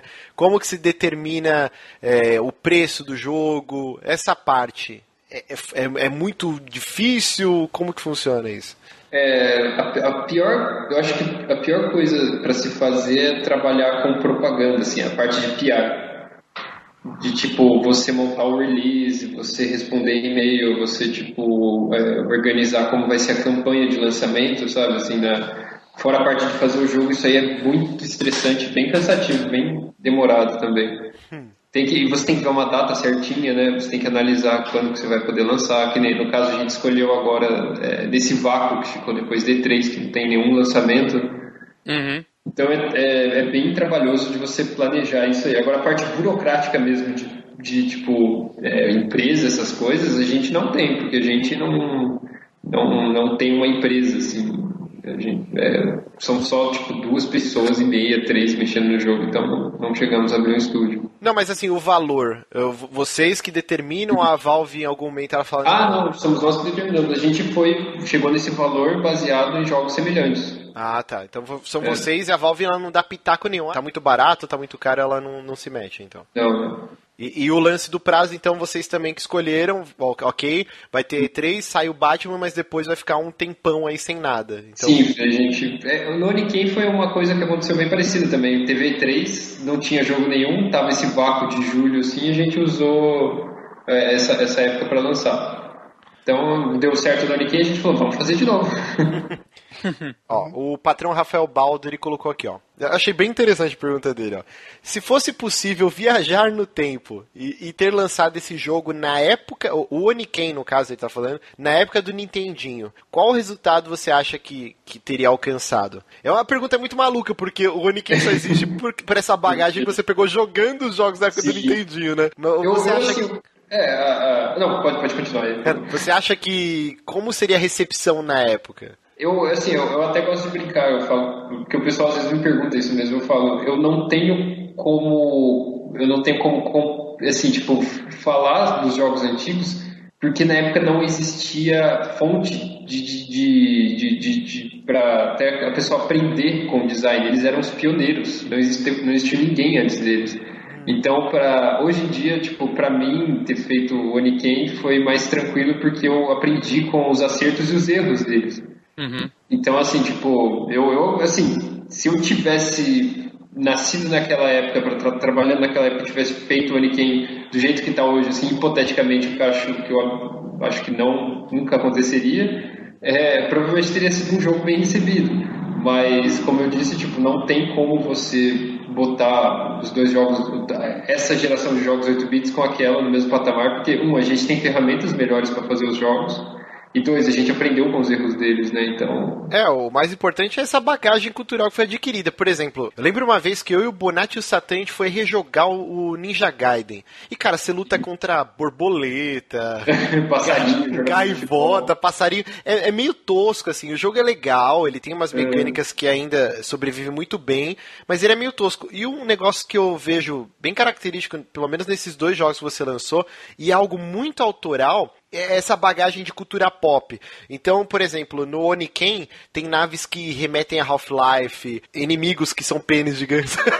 É. no, no próprio Odalos, o primeiro chefe, cara, nada me tira da cabeça que é uma homenagem ao Evil Dead. Ah, você acertou. Na hora que você falou do uh, uh, que, ele vai comer a alma e o, corpo, é, é, do Evil Dead que lá que ele fica swallow your soul, swallow your soul. Exato. Sai, com a cabeçona, assim. e, e, até o design dele, ele lembra bastante a Henrietta, né, que é a... Sim, que a, é velhinha do porão, quando ela É, que lembra que o pescoço dela esticava, assim. Exato. Na hora eu matei. Eu acredito que o subchefe da primeira fase é uma homenagem a Kubanacan com o pescador parrudo. Ah, é, ele tem a rede.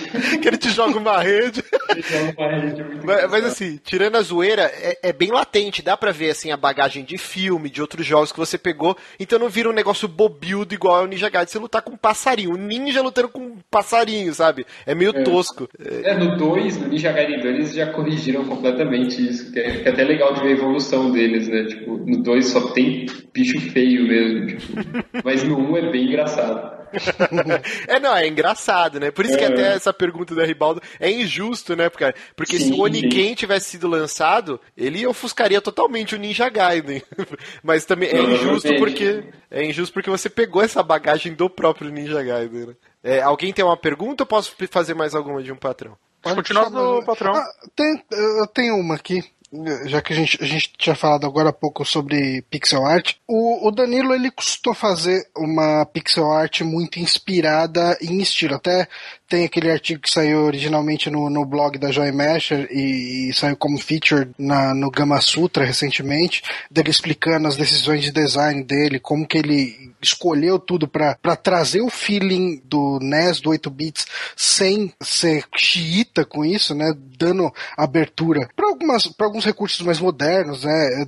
Tendo ali uma licença poética quanto à resolução e, e N coisas. Mas a gente vê muito em jogos, acho que principalmente os jogos do pessoal lá da, da Mini Boss, que eles usam pixel art, mas o pixel art é mais uma ferramenta do que uma, uh, digamos assim, uma necessidade de, de trazer uma estética necessariamente 8 bits ou 16 bits. Você pensa em, em algum momento trabalhar com pixel art de um jeito mais livre, digamos assim, aplicando efeitos de iluminação ou coisas que não poderiam existir num Super NES ou no NES? É, eu, assim, é, eu acho que muito que acontece comigo é que eu, eu, eu gosto muito do estilo deles, mas eu, eu não consigo, de tanto que eu gosto do, do pixel art um pouco retrô, eu acabo evitando, mesmo que eu for fazer um jogo mais moderno, eu acabo não usando muito partículas, assim, tipo, é, é uma coisa minha, eu gosto de ter controle, de, de desenhar aquilo e não,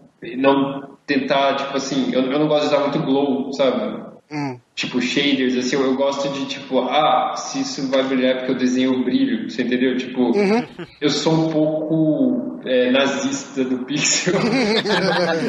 Mas, tipo, é uma piada que a Thaís faz comigo, porque eu, eu realmente gosto de, tipo, ter um controle absoluto, assim, sobre, tipo, ah, eu não quero um glow aqui porque ele vai cobrir meu, meu, meu pixel art, sabe? Tipo, eu, eu, não quero usar um efeito de partícula com física aqui porque eu gosto de, de desenhar minhas partículas e, tipo, botar elas para pular de um jeito que vai sempre cair do, do, jeito que eu quero. Então, acontece um pouco isso. Mas, sim, eu, eu, eu pretendo mais para frente não ficar tão limitado a, a limitações técnicas. Eu só não sei se eu sou tão liberal a ponto de, de, de usar mais efeitos, assim. Uhum. É, inclusive isso casa com uma pergunta que o patrão Marco Antônio Malaquias ele fez aqui, ó. Se no desenvolvimento do jogo, né, se você teve essa preocupação em se ater às limitações do console 8 e 16 bits. Inclusive nessa matéria você fala, por exemplo, que a paleta de personagens do, do personagem principal no NES eram três cores, né? Mais do que isso já não dava. Sim, e aí sim. você usou quatro no Odalos, você tomou uhum. algumas licenças poéticas. Teve essa preocupação mesmo? É, sim, tipo, no, no Odalus eu tentei manter a paleta do jogo, é, que eu tinha falado no artigo, é, bem próxima do NES, sem mudar muito as cores, assim, tipo, eu acho que eu roubei umas três ou quatro cores. É, só que, tipo assim, a, a parte de tamanho de sprite, quantidade de quadros de animação, eu roubei bastante. Tipo, eu fiz uns bonecos que são do tamanho de bonecos do Super Nintendo. Sim. E a quantidade de quadros de animação também é bem alta. Até alguns jogos do Super Nintendo não tem, tipo, animações fluídas que nem o Odalus tem. Então, tipo assim, é, eu não respeitei tanto nesse aspecto. Eu fui tentando seguir o aspecto que visualmente você batia o olho e lembrava dessa. Mas o aspecto mais, é, é, tipo assim, algumas coisas que você não nota tanto, ela, eu roubei bastante. Até questão de número de paralaxes. Tem fase que tem um paralaxe livre, assim, que você tem um efeito 3D. Uhum. Então tem, tem bastante coisa que eu, eu joguei lá em cima, assim. É, não, porque eu acho isso o ideal, porque, sei lá, a Capcom fez, por exemplo, os Mega Man lá, copiando até os bugs antigos e, puta, eu não é, sei eu... se você tem que pegar o lado ruim também, pega só o lado bom. Eu não gosto de flickering, sabe? Tipo, não tem por que eu pôr flickering no jogo. Eu, eu acho legal, eu acho engraçadinho, assim, no, no, no Nintendinho, mas eu ir lá e emular um flickering no jogo, eu já O que não. que é? Eu sou burraldo, eu não sei. O que que é o flickering? Ah, flickering é quando você tava no Nintendinho e tinha vários sprites na mesma linha e começava a piscar. Puta, eu odeio isso, cara. É uma bosta, tipo, atrapalha, assim. Quando tem um pouquinho ainda é meio charmoso, mas muito Nostalgia também, tem limite, né? É, tem, tem, pelo amor de Deus. E, e uma pergunta também, bobilda minha. Por exemplo, no, Met- no Super Metroid tem, no Shovel Knight, inclusive, tem isso. Quando o personagem ele toma um golpe, ele fica transparente, ele fica invisível. Uhum. Como que chama essa porra de ser feito? Que eu odeio isso daí também. Que, que ele fica piscando, você diz? É, ele pisca, mas às vezes ele fica até um tempo. Eu não sei se é algum pau da. Ah, Transparente. isso é a frequência do teu. Do, porque aqueles jogos rodavam tipo 30 FPS, daí quando você joga no emulador de 60, às vezes dá pau na frequência e fica invisível. Ah, é isso, então. É, ele, ele deveria estar piscando na real, mas como deu um pau de, de frequência de compatibilidade de- entre o monitor e, a- e- o jogo, acontece isso. Não, o engraçado é que não era nem emulador, na, é, na verdade deve ser algum conflito com a taxa de frequência da minha placa de captura. Porque quando, eu Ah, fui, com certeza. quando eu fui fazer streaming do, do Super Metroid que o Johnny me deu no Wii U, ele- Aham. nossa, eu desci o elevador e a Samus não tinha ninguém no elevador. Subia, sim, esse aí é é um problema que a tua placa de captura é uma frequência bem mais alta do que do Nintendinho que tá rodando, do Super Nintendo tá rodando a 30. Aí, tipo, sumia, assim, ela some porque começa a pular quadro. Caralho, Danilo, obrigado, que agora você fez eu me sentir muito foda porque eu zerei Shovel Knight Sem- fazendo streaming e eu não É. enxergava nada. É, você tava ficando cego ali, o seu boneco sumia e você zerou o jogo. Sensacional, muito bom. Ó, e última pergunta aqui do patrão Rafael Ourique. Ele fez uma pergunta bem longa, eu vou dar uma resumida. É, ele quer saber assim. Na verdade, ele afirma, mas eu- existe uma banalização do estilo retro game? Você acha que tem muita gente que não faz por amor, igual é o caso que é latente? Dá pra ver que você tem amor nisso. Até um pouco doentio dessa, desse estilo retrô. Você acha que tem muita gente que entra no bonde e fala, ah, vou fazer um jogo retrô porque é uma moda e meu jogo vai ganhar um destaque justamente por isso? Ou você não concorda? Não existe uma banalização dos retro games? Eu, eu acho que acontece talvez assim, tipo, por exemplo, o, o cara ele, ele não, não manja muito de, de, de arte, assim, tipo, vamos supor. Aí, é, não, não tô falando que são todos os jogos que são assim, ou, ou jogos que só pegam algum aspecto do, do retrô. O, o que eu acho é que acontece muito de jogos que têm gráfico feio falar que é retrô. Sabe, tipo assim, o cara dá um migué assim, ah, é retrô, tipo. mas não é, é que ele é. Não lembra Nintendinho, não lembra nada Não, atual não lembra também. nada, só né? é feio, sabe? Tipo, é paia o gráfico do cara lá. Então, tipo assim, ele fala que é retrô, mas só pra jogar um, um- negócio. É diferente de, por exemplo, quando os gráficos do jogo têm características retrô, mas não, são, não é totalmente retrô. Isso aí é porque o cara escolheu mesmo. Ele gosta de, de pegar alguns aspectos e ele, tipo, mistura, usa glow tal, faz shader. Eu não vejo nenhum problema nisso, eu acho legal. Eu- o problema mesmo é quando o cara que faz uma arte ruim, só por ser ruim, fala que é retrô. É, é, eu vou, vou falar aqui e foda-se mesmo. Tipo, eu acho o jogo do Angry Video Game Nerd horroroso. É, feio pra caralho. Tipo, os caras tacam um monte de, de, de efeito feio, de, de pillow shade, mistura cores, tipo, de um jeito que não, não era assim. nu- Nunca foi assim no Mega Drive, nunca foi assim no Super Nintendo. É um jogo feio. Mas eles falam que é retrô. Sei lá, eu acho zoado. Tipo, O Johnny gostou, hein? O Johnny gostou do jogo. não, gostei do jogo. o jogo- O jogo é bom, tô falando do gráfico, sabe? Ah, Tipo assim, É, isso eu É. concordo. É, tipo, é é- ele feio. não tem uma pixel art bonita, sabe? Tipo, é feio, mas os caras falam que é retrô. Então você fica naquela coisa, bom, é, tá bom. É, Tem, tem, e tem o pessoal que faz um pixel art estilizado que não, é, não lembra em nada o que existia na época de NES e Super NES, né? Que é no caso, por exemplo, do, do Hotline Miami. Ele é pixel da art, Devolver, de modo geral, né? é, mas ele, ele parece muito que, tipo assim, é o cara fazendo um desenho à mão livre numa resolução baixa. Cara, eu acho o Hotline Miami genial, porque, tipo assim, ele é podrão, assim, né? O cara desenha de qualquer jeito, assim, tipo, com os pixels tudo torto e tal. Só mas que ele isso faz... conversa, né? Com, conversa então, com o cara, estilo do isso jogo. fica de um, de um jeito que ele faz podrão, mas fica legal pra caralho. Então, tipo assim, eu não consigo achar. É feio, mas é feio de um jeito louco, sabe? Então eu acho muito foda. Se ele, se- dá a impressão que se ele tem, se eu tentasse fazer aquilo, eu não ia conseguir nunca. Porque ele fez um negócio muito massa, assim, tipo, que, que só ele sabe fazer, que é o. Eu esqueci o nome do cara agora, o, o Cactus. Então é, é muito foda. É, já que tá nesse lance, se uma Devolver Digital chegar pra você e falar assim, olha, a gente quer é, incorporar a Joy Mesh, a gente quer lançar o, o jogo de vocês pros consoles, e aí? Não, a gente faz tudo aqui, cara. O que, que der, deu. Se, se eles vierem injetar dinheiro na gente pra converter o Odalos pra, pra outra plataforma, pra mim tá ótimo. Aliás, Danilo, é, não sei se você pode falar, né? A gente conversou isso uma vez num, num espetinho, bebendo cerveja, você contou Sim. pra gente. A É. treta que deu com a Sony e com a Nintendo. Ah, é, é, tipo, não, sim, a, a Sony, eles, eles é, ajudaram muita gente, eles acolheram a gente, tipo, arrumaram é, chave de, de, de Game Maker pra gente, sabe, tipo, foi, eles nos receberam assim, arrumaram o dev kit do Vita pra gente, enquanto que a Nintendo, a gente ficou tentando entrar em contato com eles, eles mandavam aquele e-mail meio pronto deles, do tipo, a gente não atende sua área, daí, tá, e se a gente for buscar o kit aí, não, a gente não atende a sua área, e se a gente for tentar fazer o quê? Não, a gente não atende a sua área. A Nintendo é Caralho. escrotíssima, assim. Robozinho respondendo mesmo, né? É, era quase um bot, assim, então foi, foi bem ruim mesmo. A, a Sony é bem bacana com os indies, a Nintendo parece que não, não liga muito. Mas teve uma treta que vocês chegaram a receber o Dev Kit, né, do, do, do Play 4, não foi? Mas ele ficou preso na alfândega, não teve um lance assim? Ah, sim, o, o, o Mike da Sony ele foi tentar tipo trazer o Dev Kit para aqui pro Brasil, só que ele não pôde porque o Dev Kit não estava cadastrado numa norma do governo lá de Ah, eu não lembro agora o que que era. Anatel.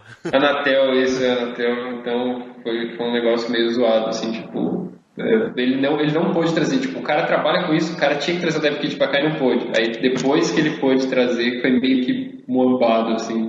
o pessoal da Mini Boss foi muito engraçado. Mas não existe a possibilidade, então, do Dalo sair pra um Xbox One, um Play 4. É, Eu não vou falar que não existe, porque pode ser que, que, que a gente consiga algum tipo de investimento agora, tipo, pra, pra conversão, sabe, do jogo, ou a, a própria é, fabricante da nossa engine consiga fazer um, um exportador, sabe? Então nada é impossível, a gente só não tem nada agendado por enquanto ainda. E com a Microsoft, que tem uma presença aqui no Brasil mais forte do que. Do que a Nintendo não existe mais, mas a Sony tá. Nintendo nunca existiu praticamente. É, mas assim, a Microsoft você não chegou a tentar ir atrás. Não, ainda não. É, é porque ah, geralmente eles. é, eu lembro que a última vez eles precisavam de um negócio meio que em XNA tal. Não, não tenho condições de programar nesse.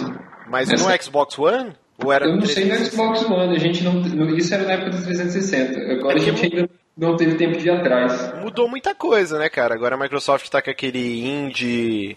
É, como que é? Puta, personal, não sei o que, eu esqueci o nome agora. Sei lá, acho que é interessante, hein? Sim, sim, vale a pena. É é que Quero jogar no Xbox One. é, a gente só não teve tempo de parar pra olhar ainda. Foi, tá sendo uma correria. É, agora com o lançamento, eh, provavelmente vai ser um momento que vocês vão ver isso mesmo, né? Sim, Ver se é viável ou não. É agora que a gente corre atrás das coisas. Porque teve até um ouvinte perguntando sobre isso.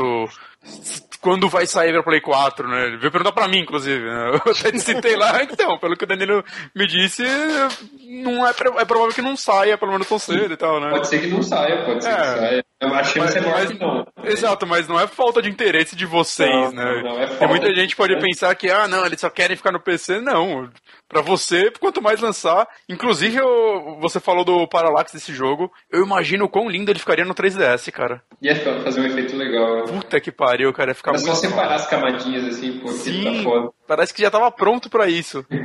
Então, falta- vamos- Já tem um plano pro próximo jogo? Já, já tá pensando em algo? Ou ainda é o momento, ok, vamos focar nele, correção de bugs? É, assim, pros próximos três meses, pelo menos, a gente pensa só no dado. Tipo assim, vamos corrigir, vamos polir, vamos deixar perfeito, porque assim, é, a gente lançou pensando que estava perfeito. Tipo, ok, tá, tá bacana.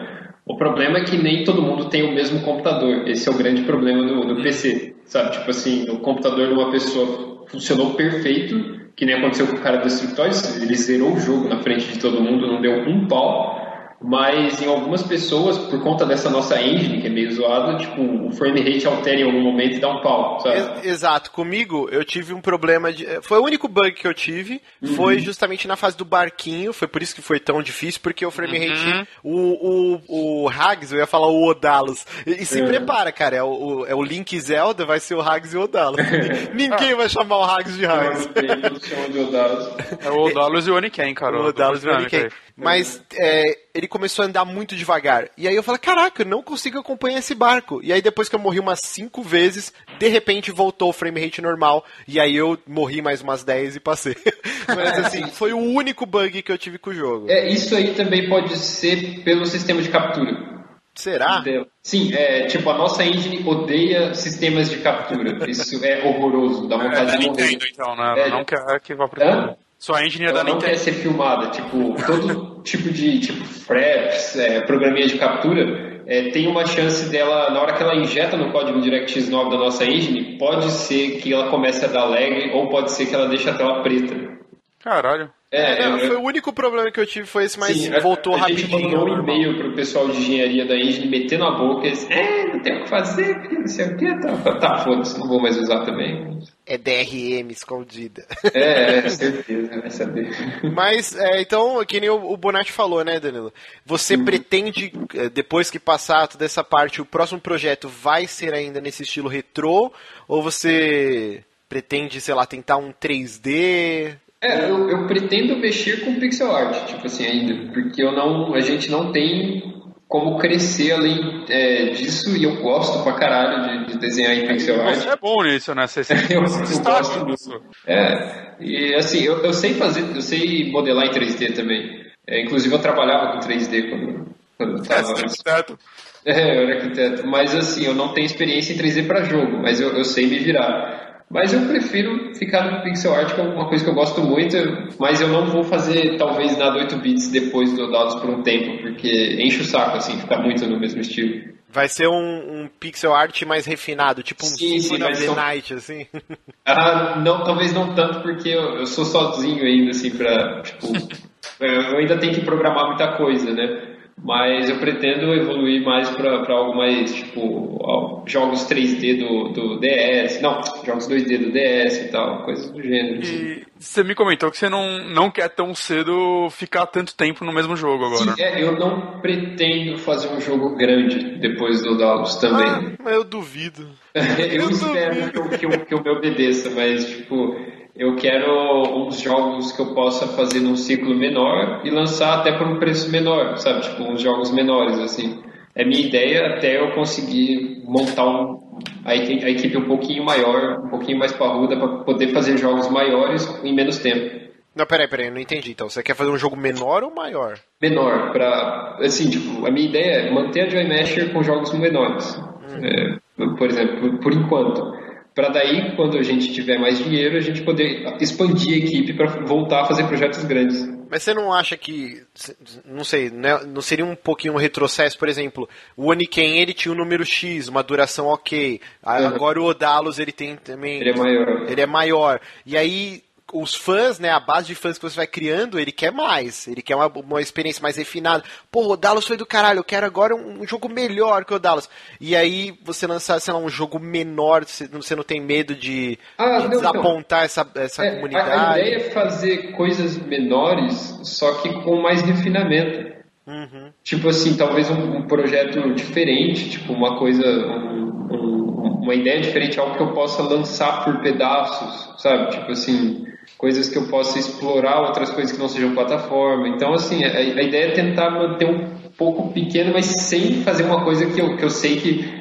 Eu sou jogador, eu sei que, tipo, é, por exemplo, eu joguei Demon Souls, aí vem um jogo que é bem tipo menos polido ou mais feio ou, ou muito melhor, eu sei que eu não vou gostar.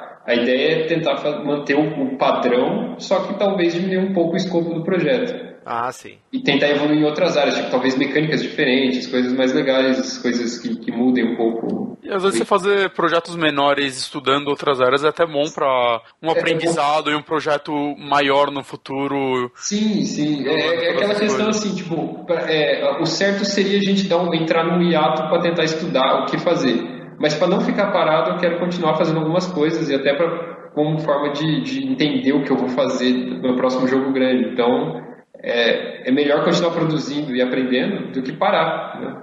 Sim, com certeza. É, então, e, essa é a ideia. E, e, assim, minha última pergunta, Danilo. Se o Odalos for um estrondoso sucesso e aí vocês tiverem que aumentar a equipe, como que vai funcionar o lance de você supervisionar essa direção de arte, né? Você desenhar, você vai conseguir, cara, deixar é, outros então, artistas aí, fazerem? Aí que tá. Se o Odalos vender muito bem e virar, por um acaso, um sucesso grande, assim, aí a ideia é expandir a equipe de imediato, assim, tipo, talvez pegar e arrumar mais pessoas, porque a parte que mais falta a gente é programação. Uhum. Então talvez eu cuidar só de arte e ter a gente ter programador que, que vai cuidar 100% de programação. E daí eu vou poder tipo me dedicar 100% a gráficos e fazer coisas fodas assim, tipo, bem elaboradas. Não, bacana, bacana. Cara. É um sonho, né? Vamos ver se, se vai. Sim. Não, tomara que dê certo, tem tudo para dar certo. O principal, que é o jogo ser bom, a qualidade, você né? fez. Né? Agora, cara, é o boca a boca, é torcer pra é, rolar o que rolou aqui com a imprensa brasileira lá fora também. Mas o principal, que é o jogo ser redondinho, uma experiência muito agradável, é desafiadora, mas também sem ser frustrante. Cara, eu adorei o jogo. Eu, tipo, tô adorando gravar, mas eu queria estar jogando. Valeu. E... Eu, eu, fico muito feliz de, de ouvir.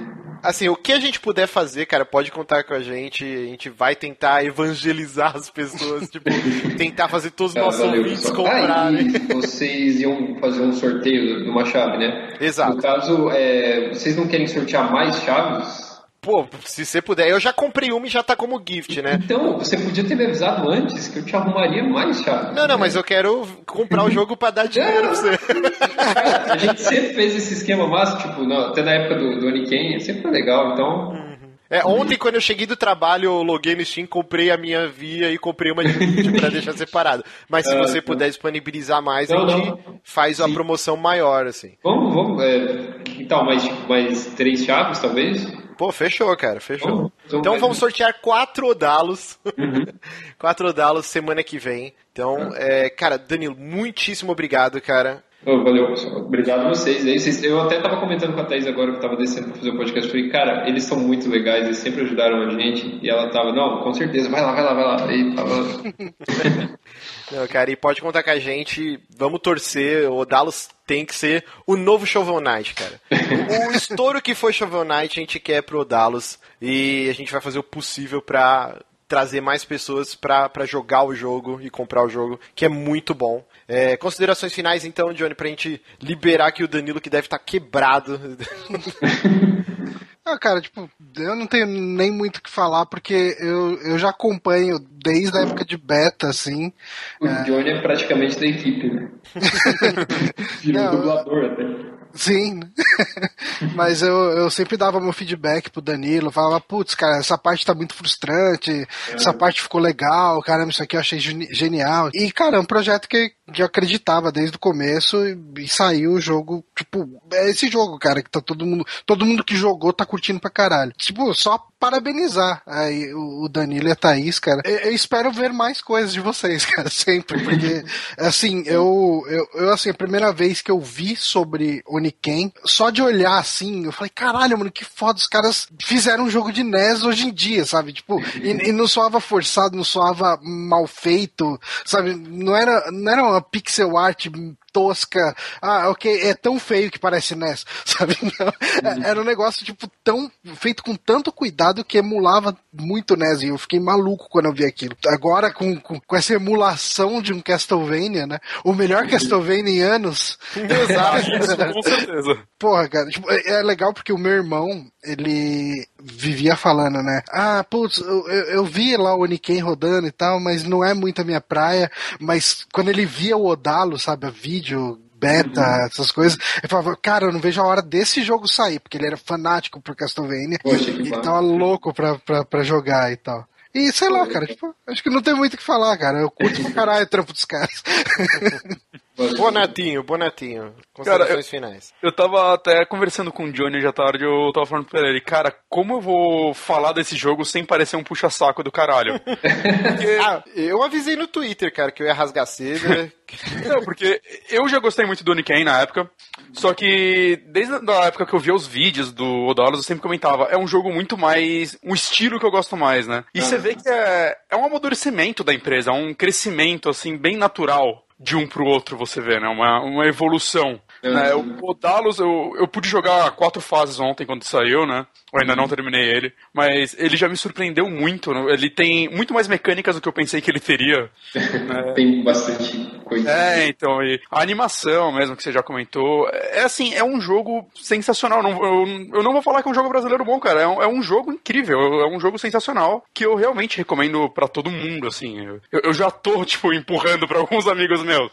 né? Mandando link eu, eu, vejo gente, tipo, perguntando no, no Facebook, ah, mas já saiu o jogo? Oh, tá aqui, ó, já coloquei o link no... tá, compre, compre. Tá, tá na mão, cara, tá aí. Cara, puta, continua, sério mesmo. Eu, eu, sei que vai demorar pro próximo, como você deixou claro aqui, mas eu vou estar tá curioso para ele, eu vou querer ver o seu próximo passo, porque vocês, vocês são foda, assim, essa é a verdade. Eu não sou um cara completamente fã de coisas retrô, sabe? Eu não. Uhum. Eu adoro muita coisa indie, eu adoro Hotline Miami. Uhum. Mas eu, eu não sou daquelas pessoas cegas. Eu odiei Mega Man 9 e 10, por exemplo. Ah, não, sim. É, eu, eu, eu, a gente conversa e eu sei que você não gosta de, de jogos só porque é retrô. Exato. como eu disse agora há pouco, é, nostalgia tem limite. Eu adoro, e eu adoro a estética que você criou. É, os cenários são lindos, eles são cheios de detalhes, tem easter eggs. É gostoso você ficar caçando coisas nele. Eu, eu ontem eu peguei, ó, vou dar uma jogadinha, só uma partida, e joguei, bem dizer, metade das fases, né? Porque tem oito fases, joguei quatro Sim. delas, né? Obviamente é. é um jogo que eu vou explorar muito mais essas quatro fases com mais habilidades, tudo mais, que é uma coisa que eu gosto muito de fazer no, nos jogos desse estilo. Porra, saquei na hora enquanto eu jogava, eu, puta, cara, isso aqui tá me lembrando muito a série Souls, que é uma série que atualmente eu tô gostando muito muito. Então, cara, puta, parabéns pelo seu trabalho e que venha o próximo, cara, e muito sucesso com ele. E você que tá ouvindo, compre, compre, sério mesmo, você não vai se arrepender. É um ótimo só jogo. Uma, só uma coisinha, a gente falou muito aqui da, do envolvimento do Danilo no uhum. Odalos, mas tem, assim, das conversas que eu tive com o Danilo tá, ao longo desse tempo aí que, que o jogo estava em produção, tem também a, a influência uh, da Thaís no game design do, do jogo, Sim. que ela tinha uns insights, assim, de trocar algumas coisas de lugar e mudar completamente a dinâmica do jogo, que, tipo, que, que fez o jogo ser o que é hoje, cara, também. Cara, a, a Thaís, ela foi, tipo, ela começou como um dos game designers também, né, só que depois ela teve que trabalhar em outras, em outras áreas, né, e ela virou, tipo, como uma produtora. Então, assim, se não fosse ela, o jogo não ia ficar tão redondo do jeito que é. Ela é, tipo, muito foda, assim, que ela sentava comigo, a gente jogava e ela sabia direitinho o que que não estava funcionando. E ela falava, tipo, ah, talvez isso aqui mude pra alguma coisa, sabe? Ela pensa nisso aí. Aí depois eu vinha com uma resposta pra ela, mostrava ela, ah, isso aí ficou legal. Ou, não, isso aí tá uma merda. Então, era, era. Quando a Thaís chegava e falava, tá na hora de montar build. Aí eu tinha, tipo, um pequeno surto, assim, falava, meu Deus, lá vem. É, não, mas é, é bom ter esse insight, porque é, é o que faz a diferença no produto final, no uhum. final das contas. Sim, se o Modalus tivesse seguido do jeito que ele estava inicialmente, assim, talvez não teria vingado, porque estava muito.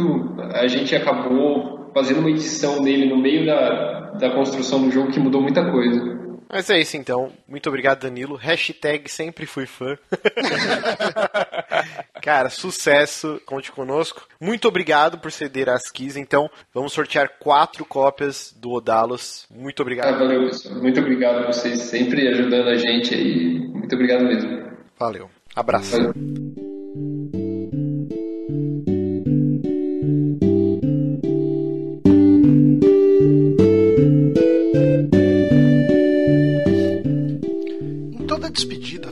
Você precisa dizer é te vejo novamente.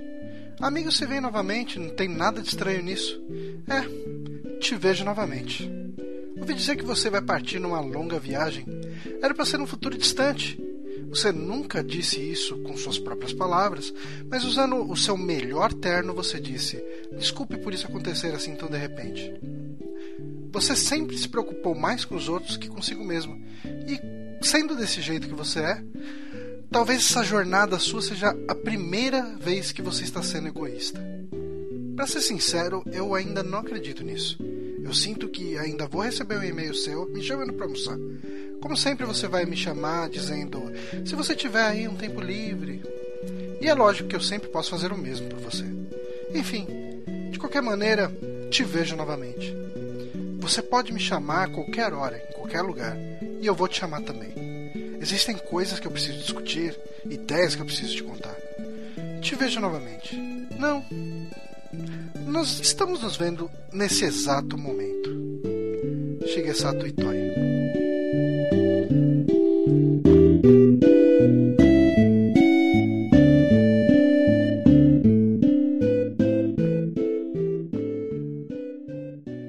E a gente teve essa semana é uma notícia triste, né? Uh, o falecimento do presidente da Nintendo, Satoru Iwata, que é um personagem que já, já estava presente na nossa vida gamer já há algum tempo, bastante ativamente, né? Uh, começou um pouco, assim, a presença dele pra gente, mais naquele lance de, de E3, né? Convenções e tal. Quanto mais a Nintendo avançava nesse universo de Nintendo Directs da vida, mais presente ele se fazia, né, na nossa Sim. vida. E eu acho que por isso que a morte dele foi bastante sentida em toda a comunidade, porque ele era um cara que estava muito próximo da gente, né? Ele era um produtor, bem, um produtor, um presidente, né, de empresa desse tamanho um pouco diferente, né? É...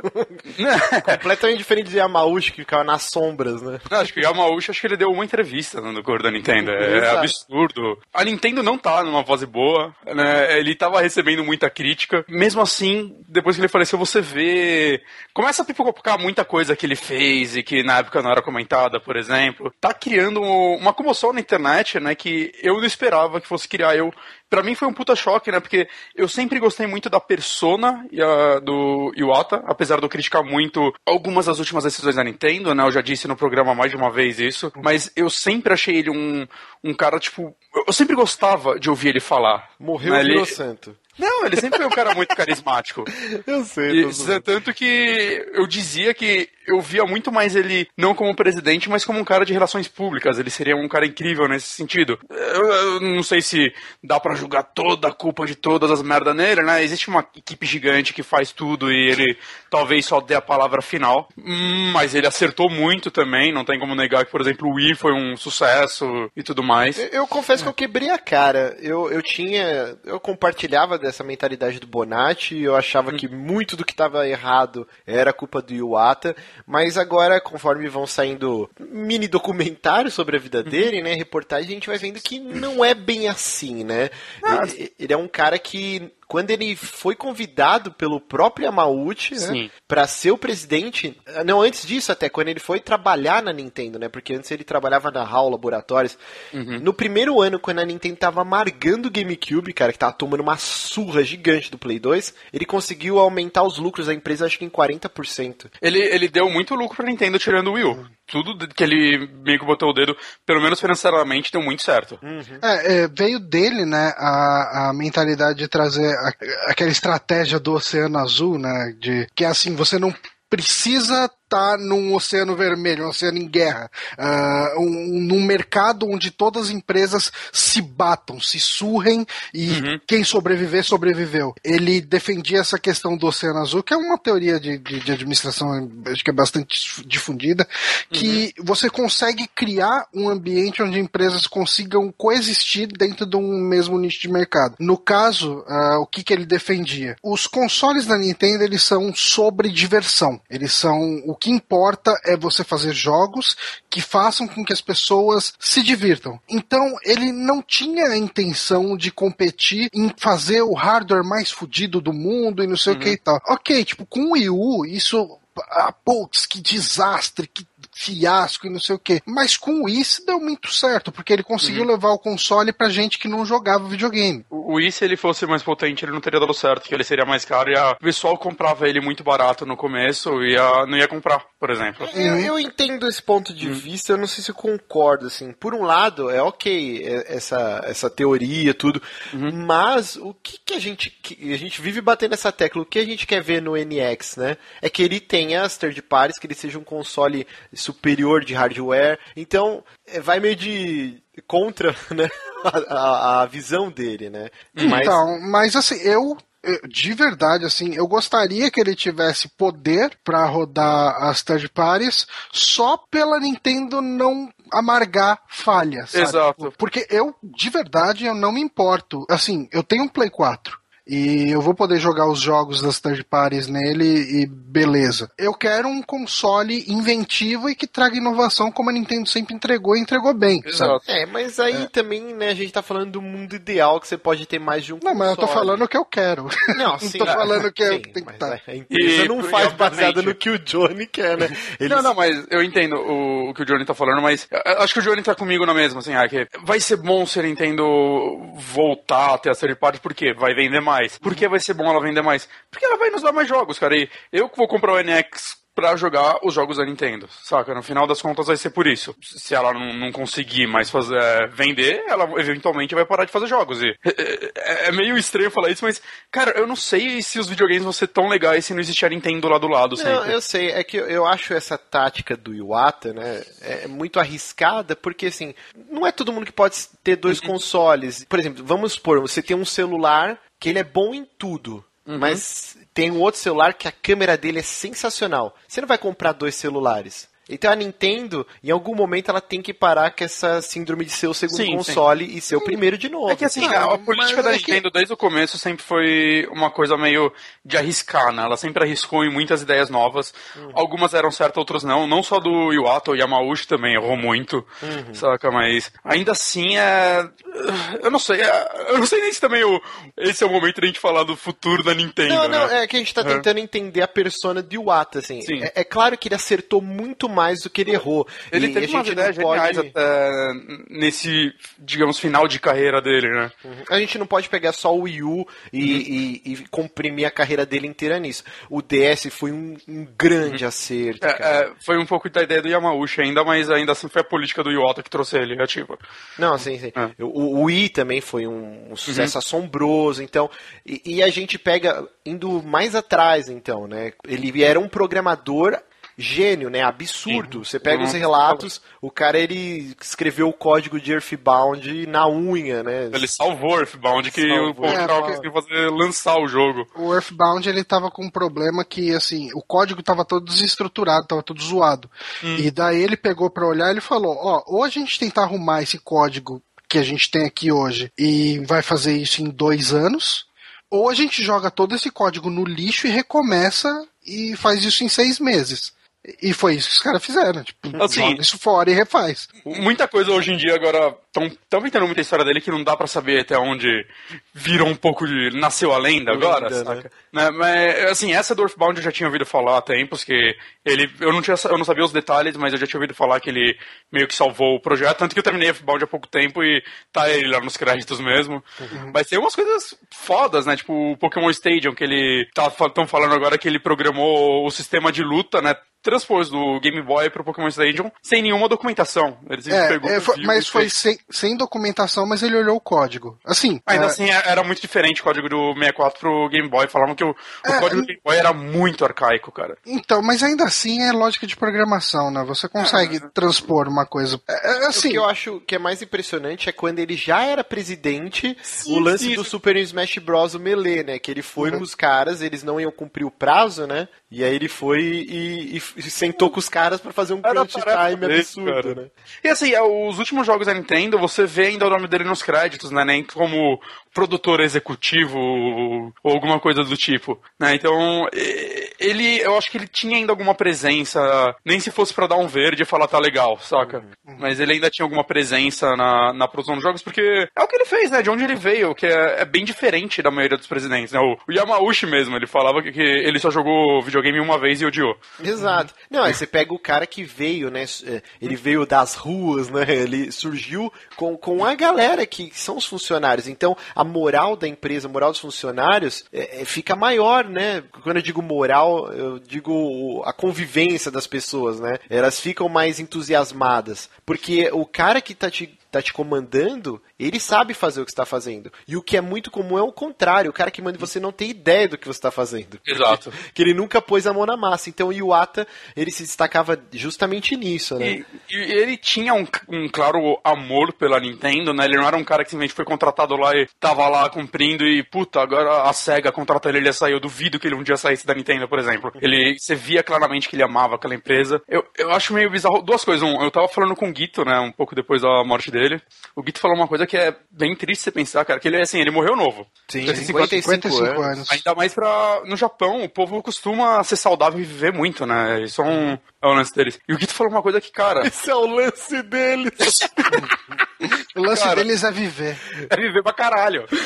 Mas se o Yamauchi tivesse morrido na idade dele, a Nintendo nunca teria feito é, consoles. Tem essa também, né? Você pensar, cara, é realmente novo, assim. É, você vê, ele foi presente na Nintendo por muito pouco tempo, assim, muito pouco tempo, 14 anos, né? Que é mais do que as outras empresas costumam segurar presidentes, mas você vê o tempo que o Yamauchi ficou aí, o tanta coisa que ele fez e errou, né? Até ele acertar em videogames. É, é, é bem foda isso você pensar, cara. Ele ainda tinha muito o que fazer, e uma prova disso é que eu acho triste ele ter morrido, principalmente nesse momento que a Nintendo não tá bem, porque muita gente talvez vá falar muita merda dele, sendo que eu acho que, tirando o Wii U, ele tava começando a acertar em muita coisa. A Nintendo, nos últimos tempos, lançou o Amigos, que foi um puta sucesso, uhum. né? Teve desde coisas menores, entre aspas, a campanha no McDonald's, que puta que pariu, explodiu essa porra, né? Todo mundo tem os bonecos. Fez o lance do parque na Disney, tá fazendo, né? Que infelizmente ele não vai ver o resultado. Não, não é Disney, é Universal Studios. É, Universal. É, pra mim é tudo Disney, cara. Não, não é. Mas fez o lance do parque, infelizmente ele não vai ver. E o NX, cara, que ninguém sabe o que é, ainda é uma ideia feita sobre os planos dele. Se for algo muito foda, ok, parece que antes dele morrer ele tava ajeitando tudo. Sim. Da, da, pressão, né? Ele, ah, eu errei aqui, mas ok, vamos consertar ó, a gente vai enterrar o Wii U, que foi o que essa 3 fez. Parece que tá tudo engatilhado agora. Se der errado, cara, assim, tá na mão da Nintendo agora, mas parece que ele deixou tudo meio ajeitadinho, né? Porque isso daí não veio de uma hora pra outra, né? Já fazem dois anos que ele não aparece na 3. Ele claramente tava com alguma doença, que ele já tava aparecendo extremamente magro, né? Eles não divulgaram nada, mas tinha algo de errado já, né? E se você parar pra pensar, cara, aqueles vídeos do Smash Bros, ele lutando com o Reed, tudo isso foi filmado quando ele já tava doente, né? Sim. E, e você pensar que o cara segurou. Esse... Ele tava, tipo, pelo que eu vi, esse câncer que ele tava, ele tinha 15% de chance de viver mais 5 anos. Caraca. É, tipo, é, é um câncer muito zoado.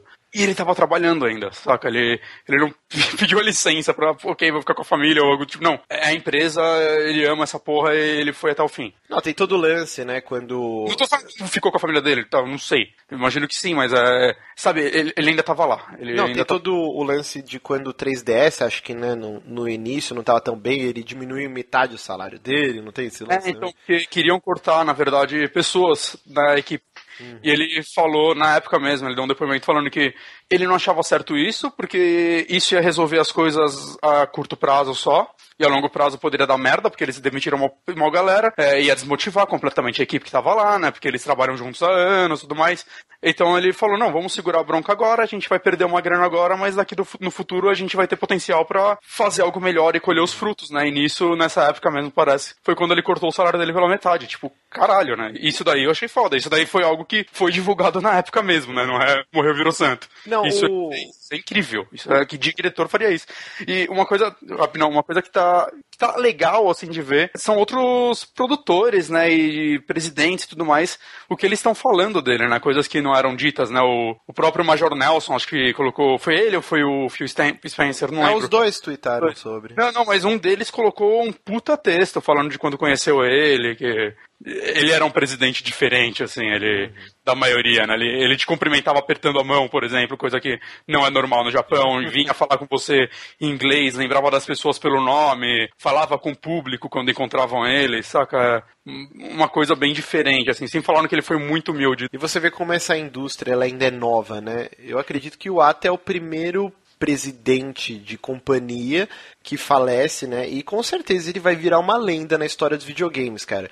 Eu vejo daqui a 10 anos vai ter gente falando ainda. O Iwata ele vai se tornar. Ele já é um grande nome, né? Mas ele vai se tornar uma lenda, assim. É um, é um lance. Eu tava ouvindo o último Mothership, o Heitor de Paula falou uma coisa que é verdade, é bem triste para pensar que pessoas da nossa idade, né? Se a gente não pipocar antes não fizer merda, é, essa indústria é muito nova, cara. E a gente provavelmente vai ver muita gente dessas pessoas grandes morrerem, saca? Ou, ou pelo menos aposentarem e tudo mais, né? Se, se, a gente viver uma vida, entre aspas, saudável. E é triste isso, né? Porque a indústria é, entre aspas, novas, mas tá aí desde os anos 80, né? A Miyamoto tá porque Super nova, caralho. Desde os anos 80, é pouquíssimo. Compara com quadrinhos, Não, sim, com sim, cinema. Sim, é uma mas a primeira leva das pessoas que fizeram isso funcionar, hoje são velhas. Sim. A gente teve o falecimento do criador dos videogames, né? O Ralph Baer lá. Sim, sim, há pouco tempo. Então a gente tá acompanhando a história sendo feita, né? É, teve ah, o ano... Foi, não foi ano passado que o Yamauchi morreu? Sim, é. sim, o Yamauchi também, sim, né?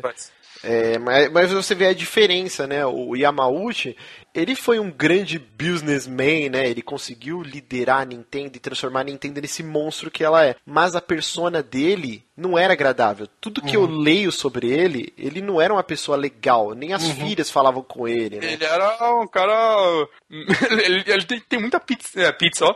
Muita. Nossa, velho! Muita pose assim de um cara que. meio máfia, assim. Eu sempre tinha essa impressão dele. Muita Sabe, é, pizza! se ele. É, se você não trabalhar direito, eu vou cortar seu dedão, tá ligado? Tinha muita essa.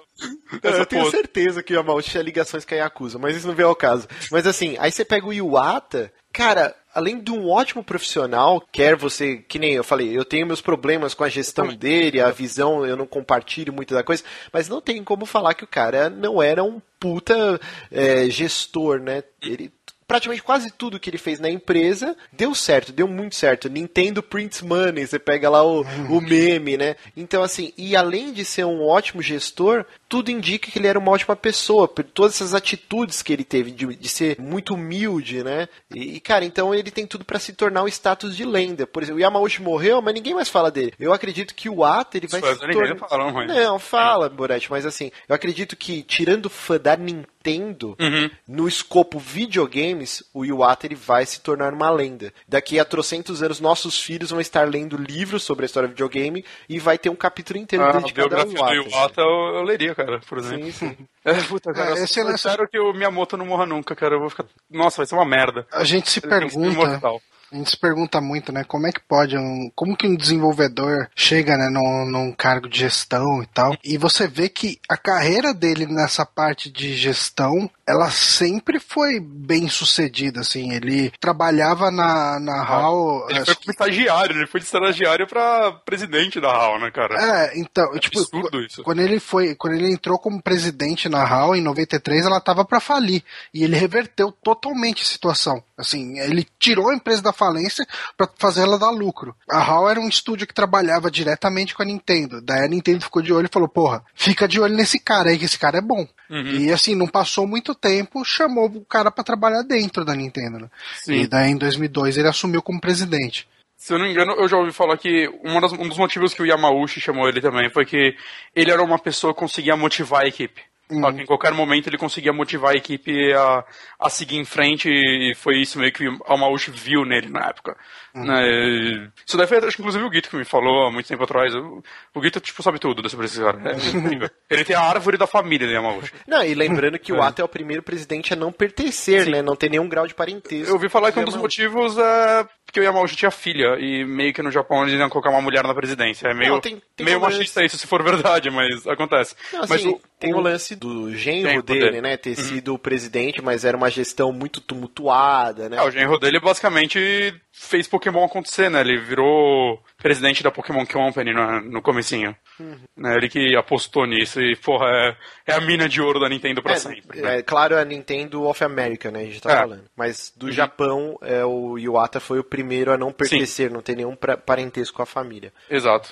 E, Esse negócio, você falou de Pokémon, o cara lá, o, o Shigeki Morimoto, né, que é o game designer lá da, da, Game Freak, quando o Iwata pegou o código lá do, do Pokémon Red, Blue, pra montar, né, o, sistema de batalha no Pokémon Stadium, o cara virou e falou, meu, que raio de presidente de empresa que é esse? Tipo, que mete a mão na massa, tá ligado? Pega o código e sai lá desenvolvendo, cara. E outra coisa que ele fez, que isso eu não sabia, mas puta que pariu, é, meu Pokémon, eu gosto muito de Pokémon, e meu Pokémon favorito é a segunda geração, né? Gold Silver. Uhum. Porque, simplesmente porque, além de eu achar ele um jogo muito foda e tudo mais, evolução, tal, é, quando você terminava ele, você tinha o mapa inteiro do primeiro Pokémon, com todos os outros ginásios, a liga. Basicamente, dentro dele tinha um remake do primeiro Pokémon junto, saca? Que você ia logo depois você terminava, e dobrava o tamanho do jogo. E aí falaram que isso daí, o, o jogo tava já, tipo, comendo o cartucho inteiro, não, não tinha mais como colocar nada. Ele foi lá e conseguiu fazer uns códigos de compressão foda que eles conseguiram socar o primeiro mapa inteiro lá. Por causa causa, tipo, de um projeto dele, assim. É absurdo isso. Não, ele era um cara muito foda mesmo. E uma, só uma pergunta, é, vocês têm algum palpite de quem vai entrar? Ah, então eu queria falar agora. Por uhum. enquanto, a presidência sendo uhum. repartida né, entre o, o Miyamoto uhum, e o vice. Genio Takeda, né, que é. é. o executivo de finanças da Os dois Nintendo. eram meio vice, né, já, acho que eles já tinham também esse cargo. Sim. No... E o Genio Takeda, vale a pena falar que ele foi um dos desenvolvedores-chefe do Wii, né? Ah, é? Uhum. É, e ele tá. Os dois são desde a época do Yamauchi, né? Eles são há muitos anos na, na Nintendo. Né? Eu, eu, eu, acho que. Eu o acho... Miyamoto não, não vai virar. Acho que ele não tem não. cara de presidente, cara. Não... Eu acho que o Takeda assume. Eu, eu, gostaria muito, agora eu esqueci o nome, cara, mas o que o presidente da Europa fosse. Ele é japonês. Satoru Shibata. É, ele é japonês, conhece o, o mercado fora do Japão, o que pode trazer algo muito bom pra Nintendo, fala inglês, né? Eu, eu gostaria é, muito que ele assumisse. Eu gostaria. Ele, ele, faz um ótimo trabalho na Europa. Eu gostaria que o Satoru Shibata assumisse, mas eu acho que isso, essa aí tá pro, pro Takeda. É, eu também acho que vai ser o Takeda. E Red Fizame, tipo, nem cogite, tipo, besteira. Não, não, por favor. Já falaram que vai ser japonês, cara. É, é, é, ele vai ser japonês. Tipo assim, a, eu não tô nem falando que o Red ia ser uma bosta pra Nintendo. Não sei se seria. Eu, eu não gostaria dele lá. Possivelmente seria uma bosta, mas enfim, mas ele não vai ser, tipo, not gonna happen. Uhum. mas aí então prestamos nossas condolências uhum. é, ao falecido Satoru Iwata. É, como, como eu disse aqui diversas vezes, tem tudo para se tornar uma lenda, não só na Nintendo, eu, mas dos videogames. Eu fiquei muito mais triste do que eu pensei que eu ficaria, inclusive, cara. É, é, meio, foi meio bizarro, assim. É. Vai ser bizarro pensar que você nunca mais vai ver uma direct com ele lá apresentando, sabe? Sim, sim. Isso é, é, é, é um negócio. Você nunca mais vai ver ele segurando a banana.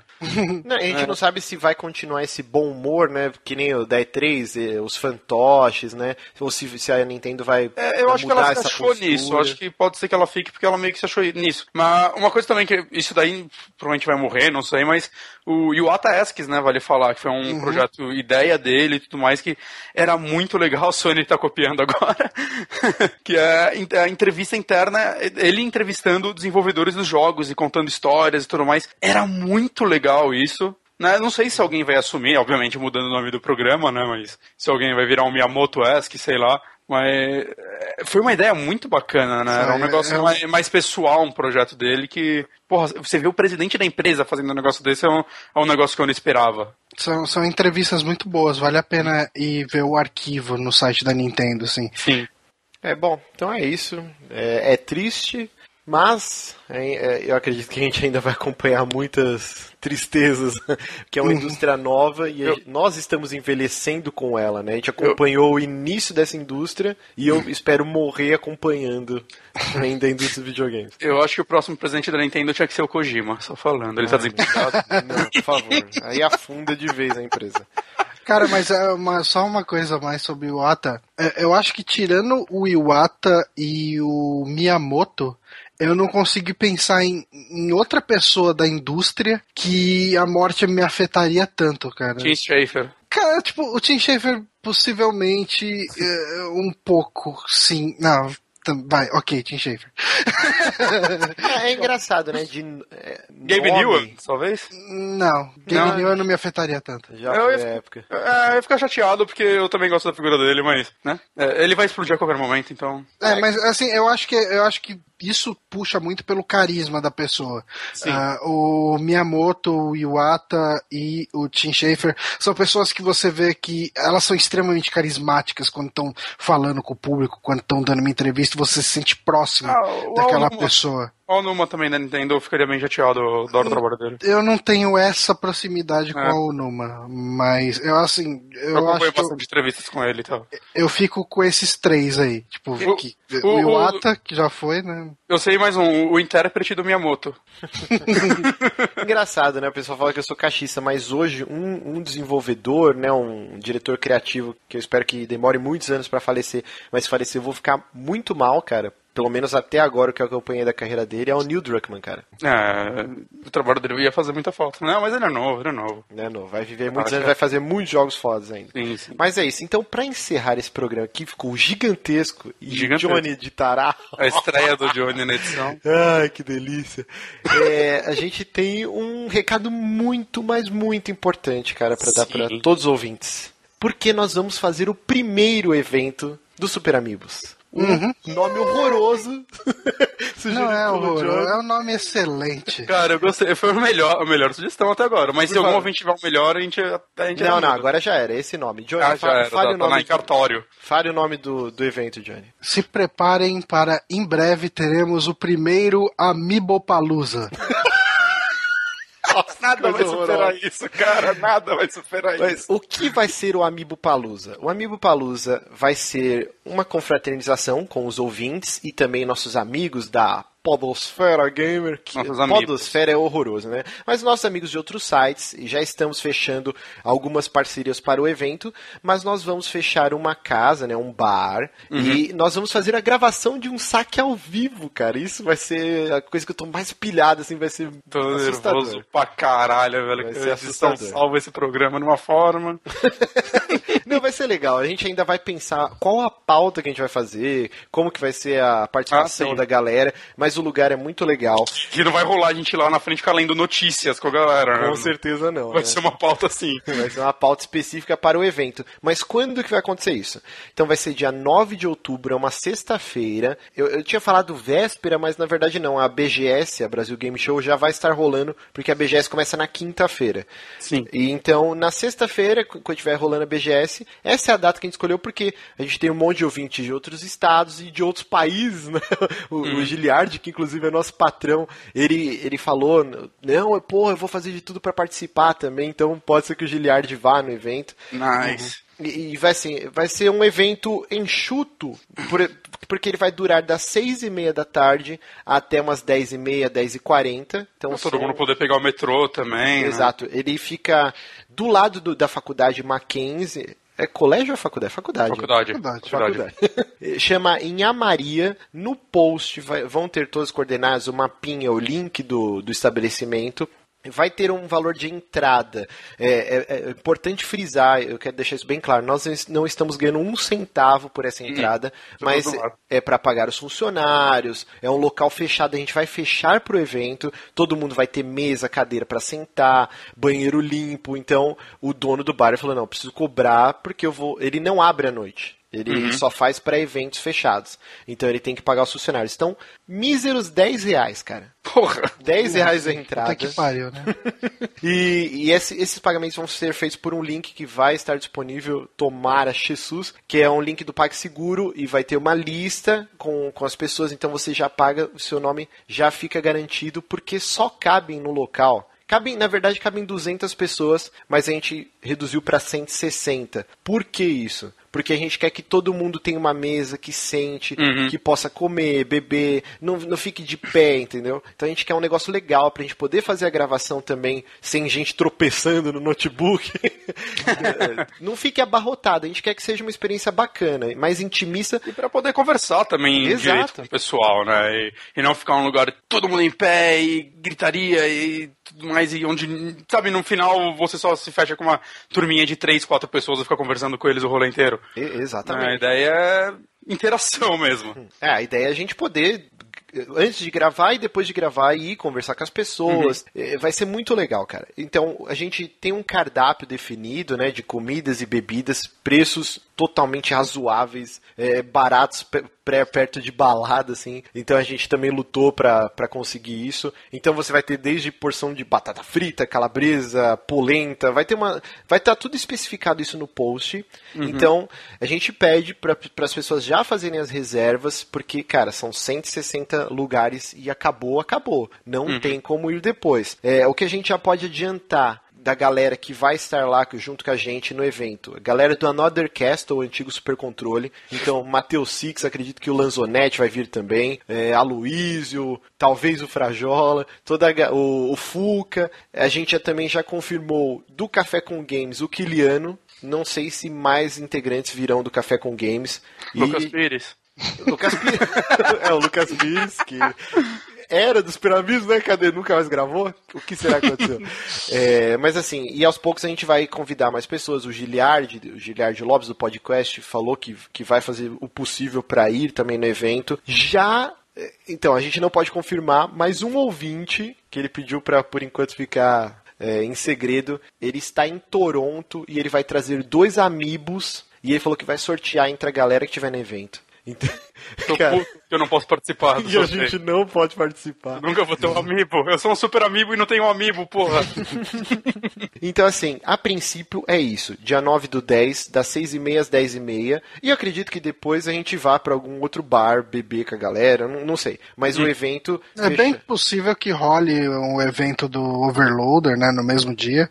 Será? Ou um dia depois. É, é bem provável, assim. É, a gente fez na sexta porque geralmente os eventos do Overloader era- são de É sábado. no sábado. né? É, costuma ser no sábado. É, mas a gente vê. É, tanto que normalmente é, esse pessoal do, até o do Super Controle e tudo mais, é, no dia anterior do evento do, do Overloader, antes do, do IG, né? A gente já saía pra beber na Augusta mesmo. né? É, isso é verdade. E normalmente eles já estão viajando, eles não querem perder viagem, então eles saem no stop. É, foi, esse é um dos motivos que a gente escolheu na sexta pra não, não, não entrar em conflito com os eventos do, do Overloader, o antigo Games on the Rocks. Então, só, só lembrando, 9 do 10 de, out- eh, 9 de outubro, das 6 e meia às 10 e meia, 10 reais a entrada, no bar em Amaria, eh, o endereço vai estar tudo no post certinho, gravação ao vivo do saque, Cara, eu acho que eu tô botando muita fé, vai ser muito foda.